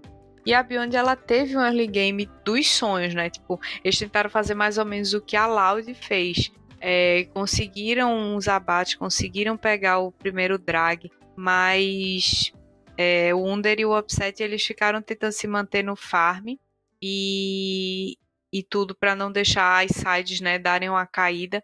E o Humanoid, na verdade, é que foi pego algumas vezes fora de posição. e essa Kali demorou um tiquinho para crescer. Ah, mas depois que começa a fechar aí, tem hum, dá, já, já, já dá essa Kali pulando no meio da galera. Você não consegue as explosões que não tá acostumado a jogar contra ela. Assim, você perde a noção de espaço, que ela tá o tempo todo zanzando pela tela, você hum, tá, vai passar para ali, vou pegar ela, vai dar tempo de que eu vou alcançar, já, já, já tá lutando, atravessa a tela inteira, já tá do outro lado. E o jogo da, da Fnatic é, só começou a acontecer de fato, de fato, a partir dos 20 minutos, mas aí também a dominância foi total, tipo, a Beyond não conseguia mais responder e o Humanoid conseguiu crescer. Apesar da desvantagem que ele foi no começo do jogo, ele conseguiu pegar uns abates e aí, depois disso, já era. Foi caixão e vela preta para a Beyond Game. Em seguida, a gente teve Loud e Chiefs. Era aquele jogo de obrigação. A Loud tinha que vencer. A Chiefs estava 0-4. E era importantíssimo que a Loud vencesse, porque ele ia entrar naquela disputa lá de talvez pelo segundo lugar. E então eles precisavam vencer, precisavam vencer rápido. E eles começaram super bem o jogo também, um jogo bem acelerado. Conseguiu, o robô conseguiu vantagem junto com o Team. A Tiffs tentou executar essa comp de engage, né? Que a Camille vai para cima, o Galho ulta, a Ashe ulta, o Brown ulta, todo mundo ulta, é Karim da Fear. mas eles não conseguiam dar um engage eficiente na Loud, porque a Loud conseguiu ficar tão forte no começo e tinha o Cell jogando muito de Amumu junto com o robô que eles engajavam, mas eles não aguentavam o dano que a Loud virava neles. Então acabou que essa composição da Chiefs não funcionou, porque não conseguiu pegar vantagem no começo do jogo. E a da Loud deu super certo, conseguiu revidar, porque o Atrox ficou fortíssimo. E junto com a Kalista e o Amumu tava tranquilaço. É, né? nessa partida aí o, o robô não trollou tanto assim, né? É. Não deu caso avançada doida que ele gosta de fazer. É, ele já lá pro final do jogo foi que ele deu uma trollada no bot. Tá tentando puxar sozinho, aí todo mundo chegou lá e abateu ele. Mas tirando isso, no geral, ele jogou bem. A Loud abriu uma vantagem de 11k. Deu umas duas fights trolladas, assim, aí entregou metade dessa vantagem de volta para Chiefs, mas já não, não fazia tanta diferença. Eles ficaram 6k na frente e venceram do mesmo jeito. O jogo seguinte foi DFM e EG, que esse sim era o jogo da decisão, porque a DFM já estava 2-2 e a EG estava 3-1. E para a Loud era essencial que a DFM ganhasse para poder rolar aquela decisão entre DFM e EG depois no desempate. E não é que a DFM ganhou da EG, uma surpresa assim total, o time da DFM provou que ele estava evoluindo aos pouquinhos e acabou que essa evolução deu resultado em cima da, da EG. Um, o early game dos dois times foi bem lento, foi um jogo bem paradão, assim, mais ou menos, porque se arrastou por, sei lá, quase 40 minutos. Mas depois que a DFM começou a lutar e começou a conseguir vantagem, eles deram uma seguradinha, mas aí eles depois trollaram e o jogo virou para a mão da EG. O Jojo P1 jogou agressivo como sempre, mas ainda assim a DFM conseguiu lutar melhor, cara. Aí, aí é aquele começo de jogo que é.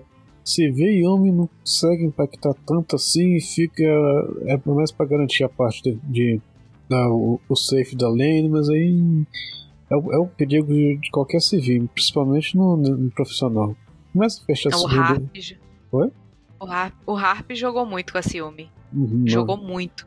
Mas a Civic vai fechando o segundo item, já, já abre o ouro, já, já fecha o terceiro item. Falei, hum, é, esse com... jogo, esse jogo ele na verdade só se arrastou mais porque a DFM tem esse problema de ter medo de fechar a partida, porque assim a EG ela tinha uma sobrevida muito grande, a Soraka curava, o Atrox tá, tinha item de recuperação de vida, a Seju é tanque, é, mas a, a, ainda assim a DFM conseguiu abrir vantagem. E ela só não fechou o jogo rápido porque estava com medo de ir para cima da EG. E eles sempre com essa dificuldade de transição do mid pro late game, né? A, a EG lutou muito mal com essa comp broken que eles tinham. Tinha a Trox e Seju junto com a Soraka. Eles lutaram mal, cara. Assim, foi absurdo.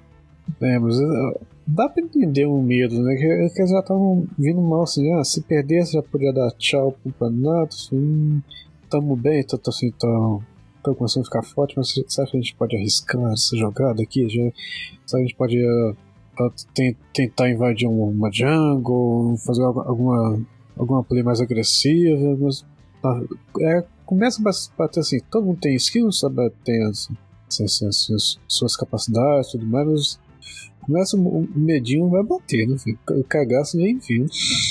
Ah, mas tinha o Yumi, pô. E a Yumi, nesse, nesse Mundial, as Yumi estão fazendo a build AP com Eco de Luden. Era muito dano que dava.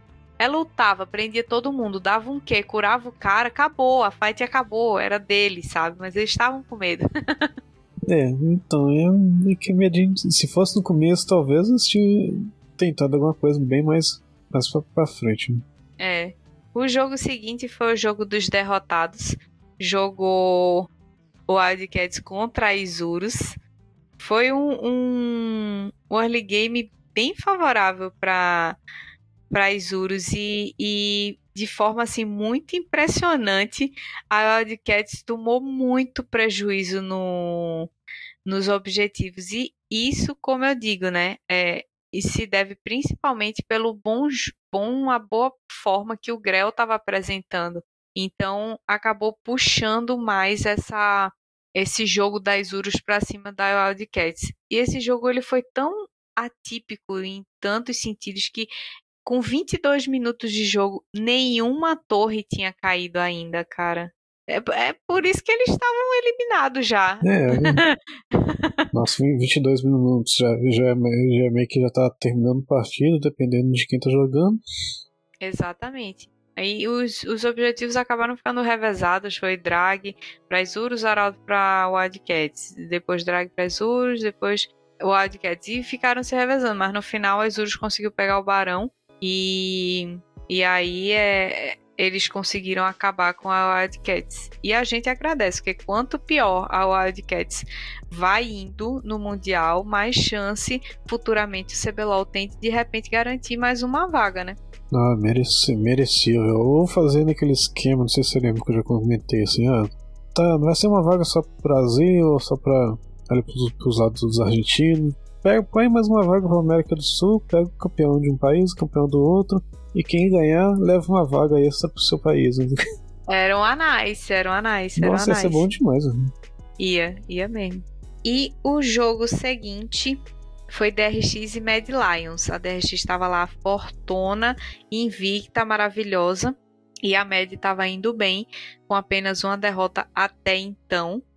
E eles conseguiram emplacar bem o jogo em cima da DRX. Só que time coreano é time coreano, né? Só precisa uma fight errada para eles conseguirem levar o jogo e deixar você chorando no canto pedindo perdão. Foi mais ou menos isso que aconteceu com a Mad. Ah, eu gostei que o Elioia trouxe a Belvete, jogou muitíssimo bem com ela. É, a DRX eu acho que não estava acostumada a jogar contra a Belvete, então sentiu bastante. É, apesar do déficit tá, de Sivir, o Barry e Yumi, eles também tiveram dificuldade de crescer e evoluir. E o jogo, tipo, ficou muito favorável para a Mad por muito tempo. Eles fizeram muito objetivo. O primeiro arauto, o First Blood foi da Mad, o segundo arauto, o primeiro drag, o segundo drag, o barão, o terceiro drag. E, cara, eles foram pegando tudo, foram pegando tudo, foram pegando tudo. Mas aí eles estavam com 6k de gold à frente, 5 a 1 nos abates, mas em uma, uma, uma fucking luta, o time da DRX pegou o jogo todo na mão e conseguiu um ace e garantiram o GG. Isso, anticlimático desse jeito. Não, e assim, eu não lembro da última vez, até assim, considerando a, as partidas de, de regionais que eu tava, tava acompanhando antes do Mundial, só alguém tinha, tinha picado a Belvete, viu? Acho que é a primeira vez que eu vi no, no, no profissional alguém picando ela. Acho se que sim. Se, assim, eu, eu não vi do, as, das partidas do NA, que não dá vontade, né? Mas aí. Ela já passou, ela já foi liberada, assim, já no final do split da maioria dos, dos países. E aí o pessoal não tava querendo arriscar para testar nem nada. Porque assim, ela, ela, fica muito dependente da ult dela, talvez a, a utilidade, assim, skill de utilidade dela. Tem o, tem o stun e tal, causa muito dano, mas fica meio que limitado a isso. Né? Sim. O jogo seguinte foi RNG e Saigon. Já foi um joguinho um pouco mais disputado, apesar da, da RNG ter conseguido a maior parte do, dos objetivos do mapa.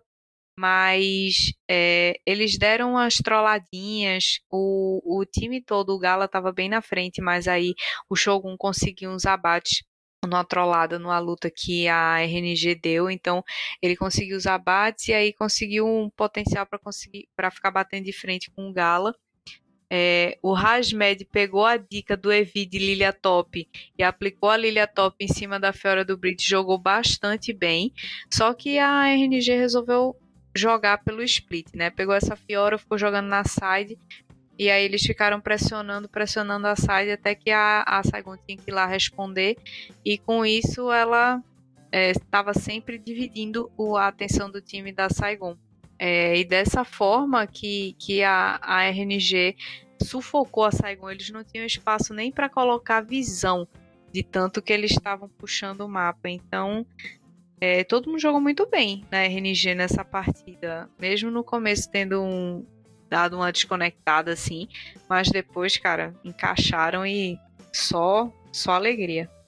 É, no, no, o Wei aproveitou muito bem da, da ult da Vai pra, pra cauterar essa movimentação dessa Bambi doida aí, da, da Lyria. Né? Ela tava ali, eu assim, ah, tá, tá conseguindo dar, dar, uma pressionada, aparecia a Vai, o, o Tano, ela não tinha pra onde correr. E aí a gente ficou com três times disputando, né, com 3-2 para disputar o segundo lugar do, do grupo, que foi a Loud, a EG e a Loud só jogou o, a segunda, o segundo desempate, porque como eles tinham tido é, um jogo com o menor tempo, então ele meio que ficou preservado e quem teve que jogar primeiro foi a EG e DFM. A, a EG teve que jogar duas partidas, na verdade. É, o vencedor de EG e DFM que ia jogar contra a Loud e quem vencesse que ficava com a segunda vaga. A EG deu um stomp na DFM nesse jogo de, de desempate. Eles fizeram todos os objetivos. O Inspired estava jogando mil e, e, e a EG ela focou muito em gankar no bot para fortalecer o Kaori e principalmente enfraquecer o Yutapon, que picou Kaisa, né? Que é o boneco principal da, da pool dele. Então, o foco da EG foi muito para tentar isso, para enfraquecer a bot lane inimiga e fortalecer a própria bot lane. Assim, e aí o Trash é um assim, legal, mas o povo tem apostado pouco nele. A maioria, assim, ou é Leona, ou é Nautilus, ou é a Mumu. Talvez na fase de grupo eles vão começar a, ao invés de focar no engage, focar no controle de, de lane. O Trash pra isso é, é excelente, viu? É, eu acho que o que eles têm que focar é em tirar a Trox. Tem que ser bom o tempo todo. Que boneco absurdo. E Mokai. Absurdo. e Mokai, não esquece não. Também. Jogando as batatinhas pelo mapa lá. E aí a, a EG, ela botou totalmente a, a DFM no bolso, desde esses ganks no bot até é, as lutas pré-barão, pré-drag, enfim. Eles jogaram muito bem, muito bem. Ao contrário das derrotas que eles tiveram, é, a EG também foi um time que evoluiu, a DFM também, porém a EG ela evoluiu mais. Principalmente o Spired, ele, ele cresceu durante a fase de entradas de uma forma que ele se tornou a referência dentro do time. Mais do que o Jojo Pium, que, que era entrou como estrela, jogou muito bem, claro, o Impact também jogou muito bem, mas o cara responsável pela criatividade, pelo jogo de cintura que a EG apresentou foi o Inspired, o cara jogou muito. Sim, sim é, é o que a gente mais ou menos já espera do Jojo P1, né? Não, esperamos menos dele de, jogar bem, bem assim no mídia, né? Não tem, um, talvez, sei lá, um, um gol vulco contra pegar trecho, assim, tentar dar, dar uma controlada maior, fazer uma jogada diferente. EG, pelo menos, acho que no, no MSI, no MSI EG foi, foi bem mal, não foi? Não acho que eles foram tão mal, não, mas eles não chegaram muito longe, é, não. É, não, sei, não foi da coisa, ah, não, bonito de ver, né? Mas, mas agora nós estamos bem, mas bem, bem forte. Eu acho que eles passaram para fazer grupo no Mundial, que eu lembro que todo mundo tava dizendo, ah, agora o Brasil todo vai torcer pelo Turtle, vai torcer pela EG por causa do Turtle. E aí eles caíram, acho que no meio da fase de grupos, alguma coisa assim. Chegaram longe até, para um time do NA, que fazia tempo que o NA não, não representava. Não, não é verdade, não foi isso mesmo. Eles estavam bem pra caramba, torcendo, ah, agora é o Turtle, vamos lá, vamos, vai, ganha aí. É. E o último jogo para tristeza dos brasileirinhos, a gente teve que jogar contra a EG, foi Loud contra a EG para definir o segundo lugar do grupo.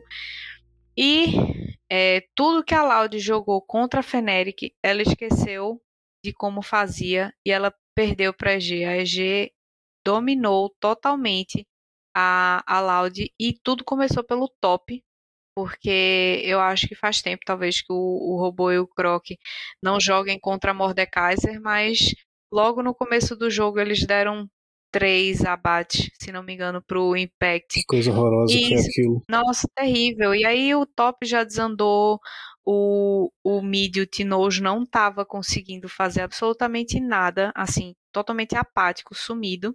E o Brence e o Céus também não jogaram lá essas coisas. Então foi um jogo terrível, terrível. A, a EG jogou muito bem, a Loud desconectou, assim, desplugou, parecia um outro time. Parecia o time que estava jogando no começo do, do segundo split aqui no CBLOL, sabe? Mas eu acho que a partida acabou nessa jogada aí, que o, o Croc me inventa de voltar no gank. Não devia ter nem 20% de life direito. E o, e o, o Mordekaiser lá com, com, cheio de vida e tal, é, com a passiva estacada. Eu falei, não é. Você não vai tentar, sai daí, volta pra base. Não deu, deu errado antes. Depois ele errou a skill, pegou no minion, ainda continuou. Falei, foi triste. Com 16 minutos, a, a Evil já tinha aberto 6k de gold na frente da Loud. Então, foi um jogo muito, muito dominante. Erros sucessivos, lutas erradas. Deu para sentir que eles meio que desesperaram, afobaram e não sabiam lidar com, com aquele quadro de derrota. Aquela Loud adulta que a gente viu jogar contra a Feneric, ela desapareceu. E eu não sei onde foi que eles enfiaram ela, mas definitivamente não foi nessa, nessa disputa aí de, de jogo de desempate. É que a, a Lodge, se for ver as outras partidas, eles, só jogaram bem quando conseguiram assim, vantagem desde o começo. Se, se teve alguma coisa, recuperação, não, a Lodge não consegue jogar, ela não consegue assim, é, ou pelo menos não tem conseguido é, fazer, fazer, como fala, jogar na desvantagem, eles não conseguem. Não, não consegue mesmo. E aí esse foi o quarto dia já com as partidas de desempate. E aí quem passou para jogar é, a Eugênesis passou em segundo lugar, então já ficou lá esperando a definição do terceiro e quarto lugar do grupo B, enquanto no grupo A a gente teve a definição do terceiro lugar, então a Loud jogou contra a DFM de novo para poder definir aí do, do do terceiro e quarto lugar quem ia ficar em terceiro para jogar contra a Mad Lions lá do outro lado. E a Loud, ela jogou contra a DFM, ou pelo menos ela tentou jogar contra a DFM. No primeiro jogo, beleza, eles ganharam realmente uma dominância absurda e a esperança meio que tomou conta. Eu falei, nossa, eles vão conseguir, mas não. Assim, é, a DFM veio fortíssima para a segunda partida. Eles deram um banho em cima da, da Loud, um banho mesmo. E depois dessa, dessa segunda partida que a Loud perdeu, eles ficaram muito abalados. O rendimento caiu vertiginosamente. A DFM ela fez um trabalho muito bom. Eles estudaram o estilo de jogo da Loud e eles souberam anular isso diferente da Loud, que não conseguiu mais responder e se abateram muito psicologicamente depois dessa derrota. E a DFM, assim, ela não é boba nem nada, ela queria chegar o mais longe que ela pudesse e soube jogar muito bem em cima desse, dessa disfunção emocional que rolou aí na Loud. E eles fizeram 3-1 em cima da Loud, então um 3-1 bem convincente, bem redondo. É, e uma Serafina DC de novo, que foi doído. De Nossa, novo. Três, sim, três campeões de, de, de, de, do, tipo, do tipo utilitário na mesma partida não dá, não, faltou. Você ir, ir contra um, uma Tristano, fecha. Um item mesmo já tá dando muito dano. Ainda mais o Azir do Yaharonk. Nossa, que joga bem demais com o Azir. Quer dizer, já tomaram assim, um, um sufoco de, do Azir dele na primeira partida não baniram na segunda. Só, só foram banir na, na última partida, eu acho. Foi. Eu acho que eles, é, não, eles baniram na terceira, no terceiro jogo.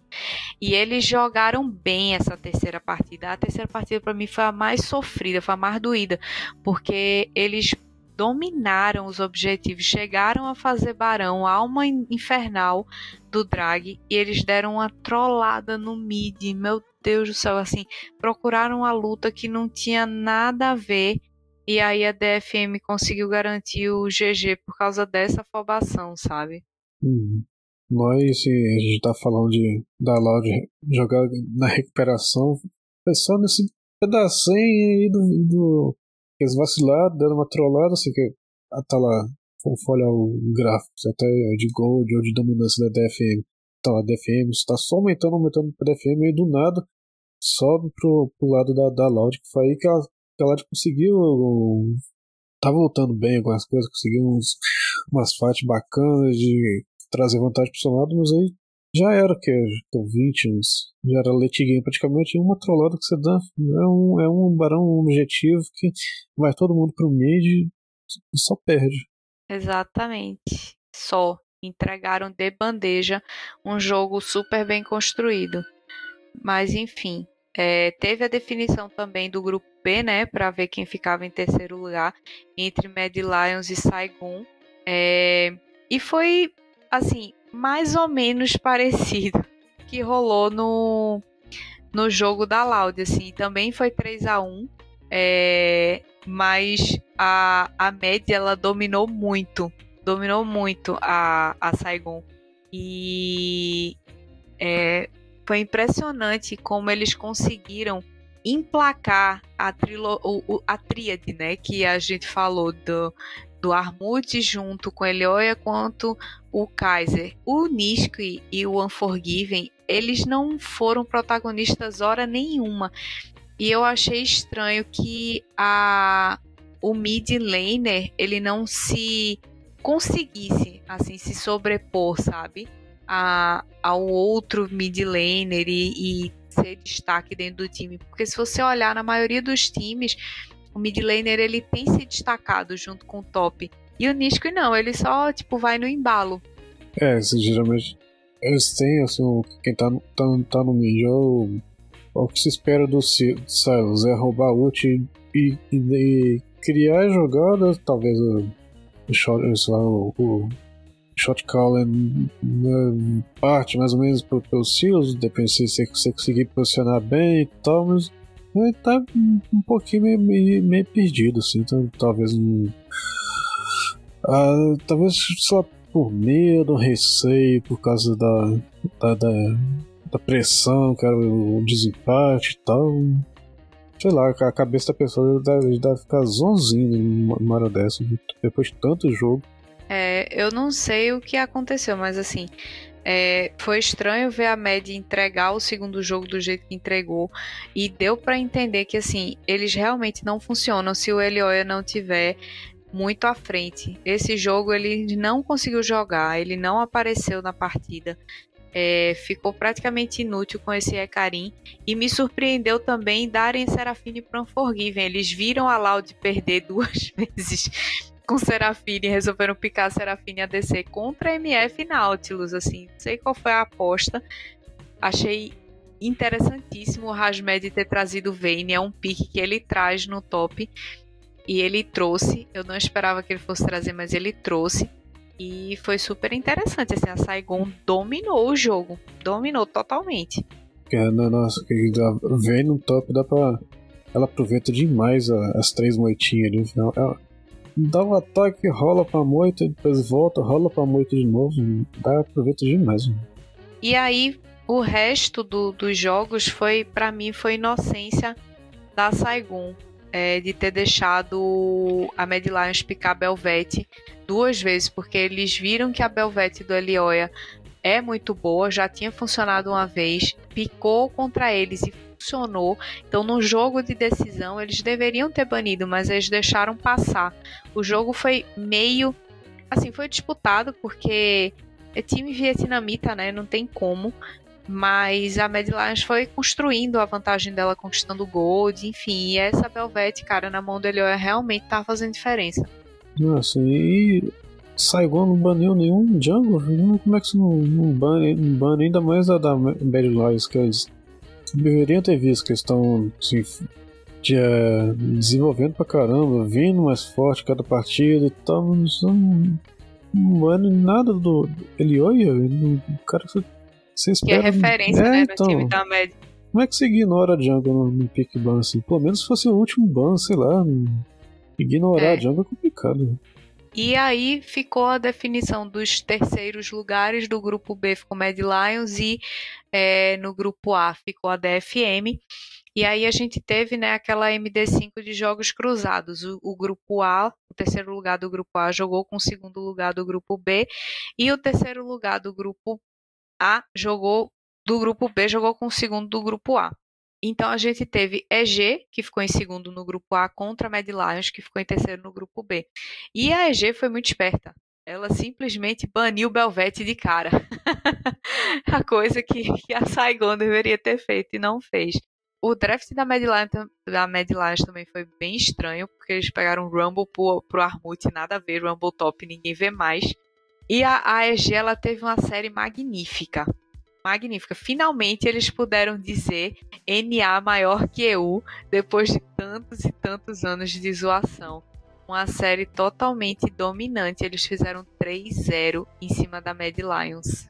Mas foram sim, três espancos, principalmente na segunda partida. Foi, foi, foi. Eles estavam muito fortes eles fizeram um trabalho absurdo para anular essa, o jogo do Erioia e, e o Armut também já não estava performando muito bem, então já não foi uma preocupação. E a, a preocupação era separar o Erioia do Kaiser e eles conseguiram fazer isso muito bem. E o outro jogo foi a, a outra partida, a outra MD5, foi RNG contra DFM, RNG que foi o segundo lugar do grupo A contra DFM que foi o terceiro lugar do grupo B esse primeiro jogo, ele foi uma coisa assim. Sabe aquele jogo da Loud contra Feneric que você jamais na vida ia imaginar que pudesse ter uma vitória tão redonda como foi? Pois é, a DFM bateu na RNG, mas surrou, esfregou a cara da RNG no asfalto. Eu nunca imaginei que um time da LJL ia bater no time da LPL como foi esse jogo DFM e RNG. E digo mais, o segundo jogo, apesar da RNG ter ganhado, a DFM dominou até o mid-game tranquilamente. Não, vendeu caro o segundo jogo, viu? Não, vendeu muito caro. Foi muito lindo de ver. O trabalho que a coach staff da DFM fez é, mapeando todo o estilo de jogo da, da RNG e tudo mais, Gostei muito da atuação do Yaharong, cara. Ele, o mid laner da DFM, ele merece destaque. Ele realmente fez acontecer. O Evi também, em vários momentos, principalmente quando trouxe esse Kenny para brigar com esse Atrox, jogou muito. E o Tapon, que sempre é referência né, dentro do time, continua sendo referência, mas para mim, atualmente, se você tivesse que dizer o cara que fez a DFM rodar, eu diria que foi o Yaharong. Não, é, não, com certeza. E, e a Harung, isso não lembro, acho que ele só jogou assim mal, mas bem, bem feio mesmo. Acho que só na primeira e na segunda partida do, do play que, não, que tá ele lá com os Silas dele, que toda hora ele tava perdido no, no, tomando pick-off, só que é aí que você vê assim, uma equipe que você já tava dando assim, dando nada por ela, já tá assim, ixi, coisa feia essa DFM na primeira partida. Aí do nada ela tá aí ganhando da, da, da atual campeã da MSI, mas ganhando espancante. Eu falei, não é possível. Sim, e a RNG ela teve que se adaptar mesmo a, a, e aí você vê, né, a qualidade de um time experiente com a coach staff experiente, um time realmente de ponta, como eles eles tomaram esse estompaço no jogo no jogo 2, eles já tiveram a recuperação do mid para o late game. No jogo 3, eles já estavam impondo o jogo deles para DFM. No quarto jogo foi Stomp. Então, foi possível ver dentro da série de quatro jogos como a RNG evoluiu. Mas foi muito legal de ver que eles tiveram que bater de frente com um time de uma região menor. Então, assim, é para ficar de olho, porque eu acho, sinceramente, que a DFM ela vai ganhar mais uma vaga no Mundial ou no MSI é, a partir do ano que vem. A Riot vai reavaliar, vai ver os melhores resultados dessas regiões menores e eles vão conceder mais uma vaga. Então eu acho que vai ficar entre Brasil e Japão, mas do jeito que o Japão tem evoluído na, na, nesses jogos internacionais, nessas competições internacionais, então acredito que vai ficar para o Japão, porque eles conseguiram chegar na fase de grupos, ah, se não me engano, do MSI ou foi do Mundial do ano passado, não tenho certeza. E estão indo numa campanha bem constante. Então, cara, muito feliz de ver a evolução da região do Japão. Não, e a DFM, pelo menos a, a presença deles, no, pelo menos no, as fases de grupo, assim, eles são um time bem constante, assim, é, talvez na, sua limitação do possível, do talvez, mas pelo menos você está sempre vendo assim, o, o nome da, da DFM no, e, e faz avançado. Né? Sim, então eles são dessas regiões menores são os que mais têm conseguido chegar perto ou até alcançar a fase de grupos, coisa que o Brasil até agora não conseguiu, mas passou raspando também dessa vez, né? Foi foi por pouco, a gente sentiu que dessa vez dava, era uma coisa real e pelo menos ficou com um KDA positivo, né? Ficou com mais vitórias do que derrotas e foi ali pau a pau, mas 3 a 2 mas tá valendo. Ah, tá ótimo. Já evoluiu bastante, se continuar com essa vontade de vencer e trabalhando, pensando nisso, acho que a gente a tendência é chegar cada vez mais longe, né? Tipo a LJL, que também amargou é, última posição aí de grupo durante anos, mas um projeto que tá dando certo agora. Ah, também se pegar, se for ver assim, a, loja, o time tem o quê? Dois anos, dois ou três anos só? Não, nem isso, né? Foi em dois, dois anos. Então, o time com, com só dois anos acabou, mal, mal assim, a Lotus lançou no, League of Legends, tá lá no Mundial já, quase passando pra fase de grupo. Já, já é, é nossa, é, essa, é, muita e, coisa. E a, a Loud, ela reformulou o time três vezes. A DFM não. A DFM é o mesmo time há muito tempo. Acho que só mudou o Harp recentemente. O resto é a mesma galera. Então, assim, é, diferente daqui, a gente tem muita rotação de, de time, de companheiro de time. Se a Laude conseguir manter essa line, que pelas despedidas que eu vi no Twitter não vai, mas se eles conseguissem manter, isso seria uma ótima oportunidade de continuar evoluindo, sabe? Acho que eles conseguiriam evoluir mais para no próximo é, CBLOL, se vencesse também chegar no, num lugar mais distante. Mas assim, não depende só deles, não depende só da gente, né? É, é complicado ganhar igual a DFM. Tem, tem gente que tá lá desde 2017. Como é que, como é que você não, não, não, espera, no mínimo, que vá muito bem? Tá tudo, já, já tentaram de tudo, já teve tudo que é pet, tudo que é campeão novo, diferente. Já fizeram todas as brigas possíveis, discussão. Então. É, esse time aí já durou mais do que muito casamento que eu já vi. Nossa, demais. Tem casamento que mal. Nossa, já já viu assim uns amigos meus que casaram tem pouco tempo. Assim, ué, essa foto do WhatsApp que uh, até pouco tempo tava, tinha duas pessoas, só tem uma pessoa na foto agora. Né? E aí, né? Uhum. Pois é. É. eles, eles conseguiram achar um, um, um, time que encaixa, que gosta de jogar junto e que tem muito potencial. É o que eu acho que algum, algum time brasileiro precisa fazer, sabe?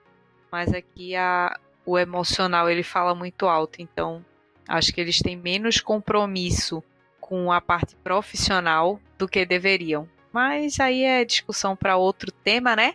Porque assim, a gente já comentou 47 jogos. Nossa, tá, a gente tá perdidinho, é.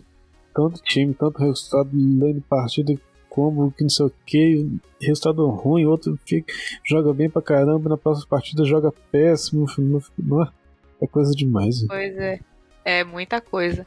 E aí, só para amarrar direitinho para vocês ficarem sabendo como é que vai configurar a fase de grupos, os quatro times que estavam precisando, é, que vão né, passar para preencher aquelas quatro vaguinhas que a gente falou que estavam em aberto da, dos grupos da fase de grupo ficaram assim: a Feneric caiu no grupo A, que é composto por Cloud9, T1 e EDG. O AEG caiu no grupo B, que é composto por JDG, G2 e DK. A DRX caiu no grupo C, que é a Rogue, a Tese e a Gambit. A Gigabyte Marines, desculpa. E a RNG caiu no grupo D, que é Genji, Flying Hosters e a 100 Thieves. Então, esses grupos agora já estão formados, definidos, e os jogos começam no dia 7 de outubro, ou seja, na sexta-feira. Uhum. Sexta-feira, isso. Então é isso, pessoal. Depois desses 47 jogos assistidos e comentados, espero que vocês tenham gostado desse conteúdo que a gente trouxe sobre a fase de entradas. Agora a gente vai falar sobre a fase de grupos né, no próximo podcast, então não se espantem se a gente passar mais do que uma semana para trazer o conteúdo, porque a gente depende do calendário da Riot, dos jogos, para poder trazer alguma coisa para vocês. É, não deixem de, enquanto a gente está nesse, break, entre aspas, né, porque a gente está, na verdade, assistindo os jogos, é, diga acompanhar o conteúdo do Puxadinho lá no www.puxadinhogeek.com.br, porque está sempre saindo opinião sincera sobre tudo, sobre show, sobre música, sobre filme, sobre seriado. Então não deixa de acompanhar, porque sempre tem um conteúdo legal para você ver, ler, compartilhar com seus amigos, indicar o site também, que é super importante. E continuem acompanhando a gente, porque é super importante o apoio de vocês e a gente faz tudo com muito carinho. O puxadíssimo geek nessa fase de Mundial e MSI é sofrido, então a gente desdobra muito para conseguir trazer um conteúdo massa para vocês. E é isso. Muito obrigada, obrigada Sky ah, por ter estado nessa jornada Nossa aí comigo.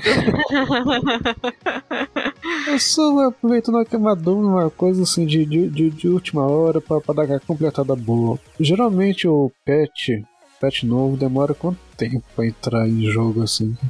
ah, esse é o, o mundial todo é num patch só. Ele vai ser todo no 12.18.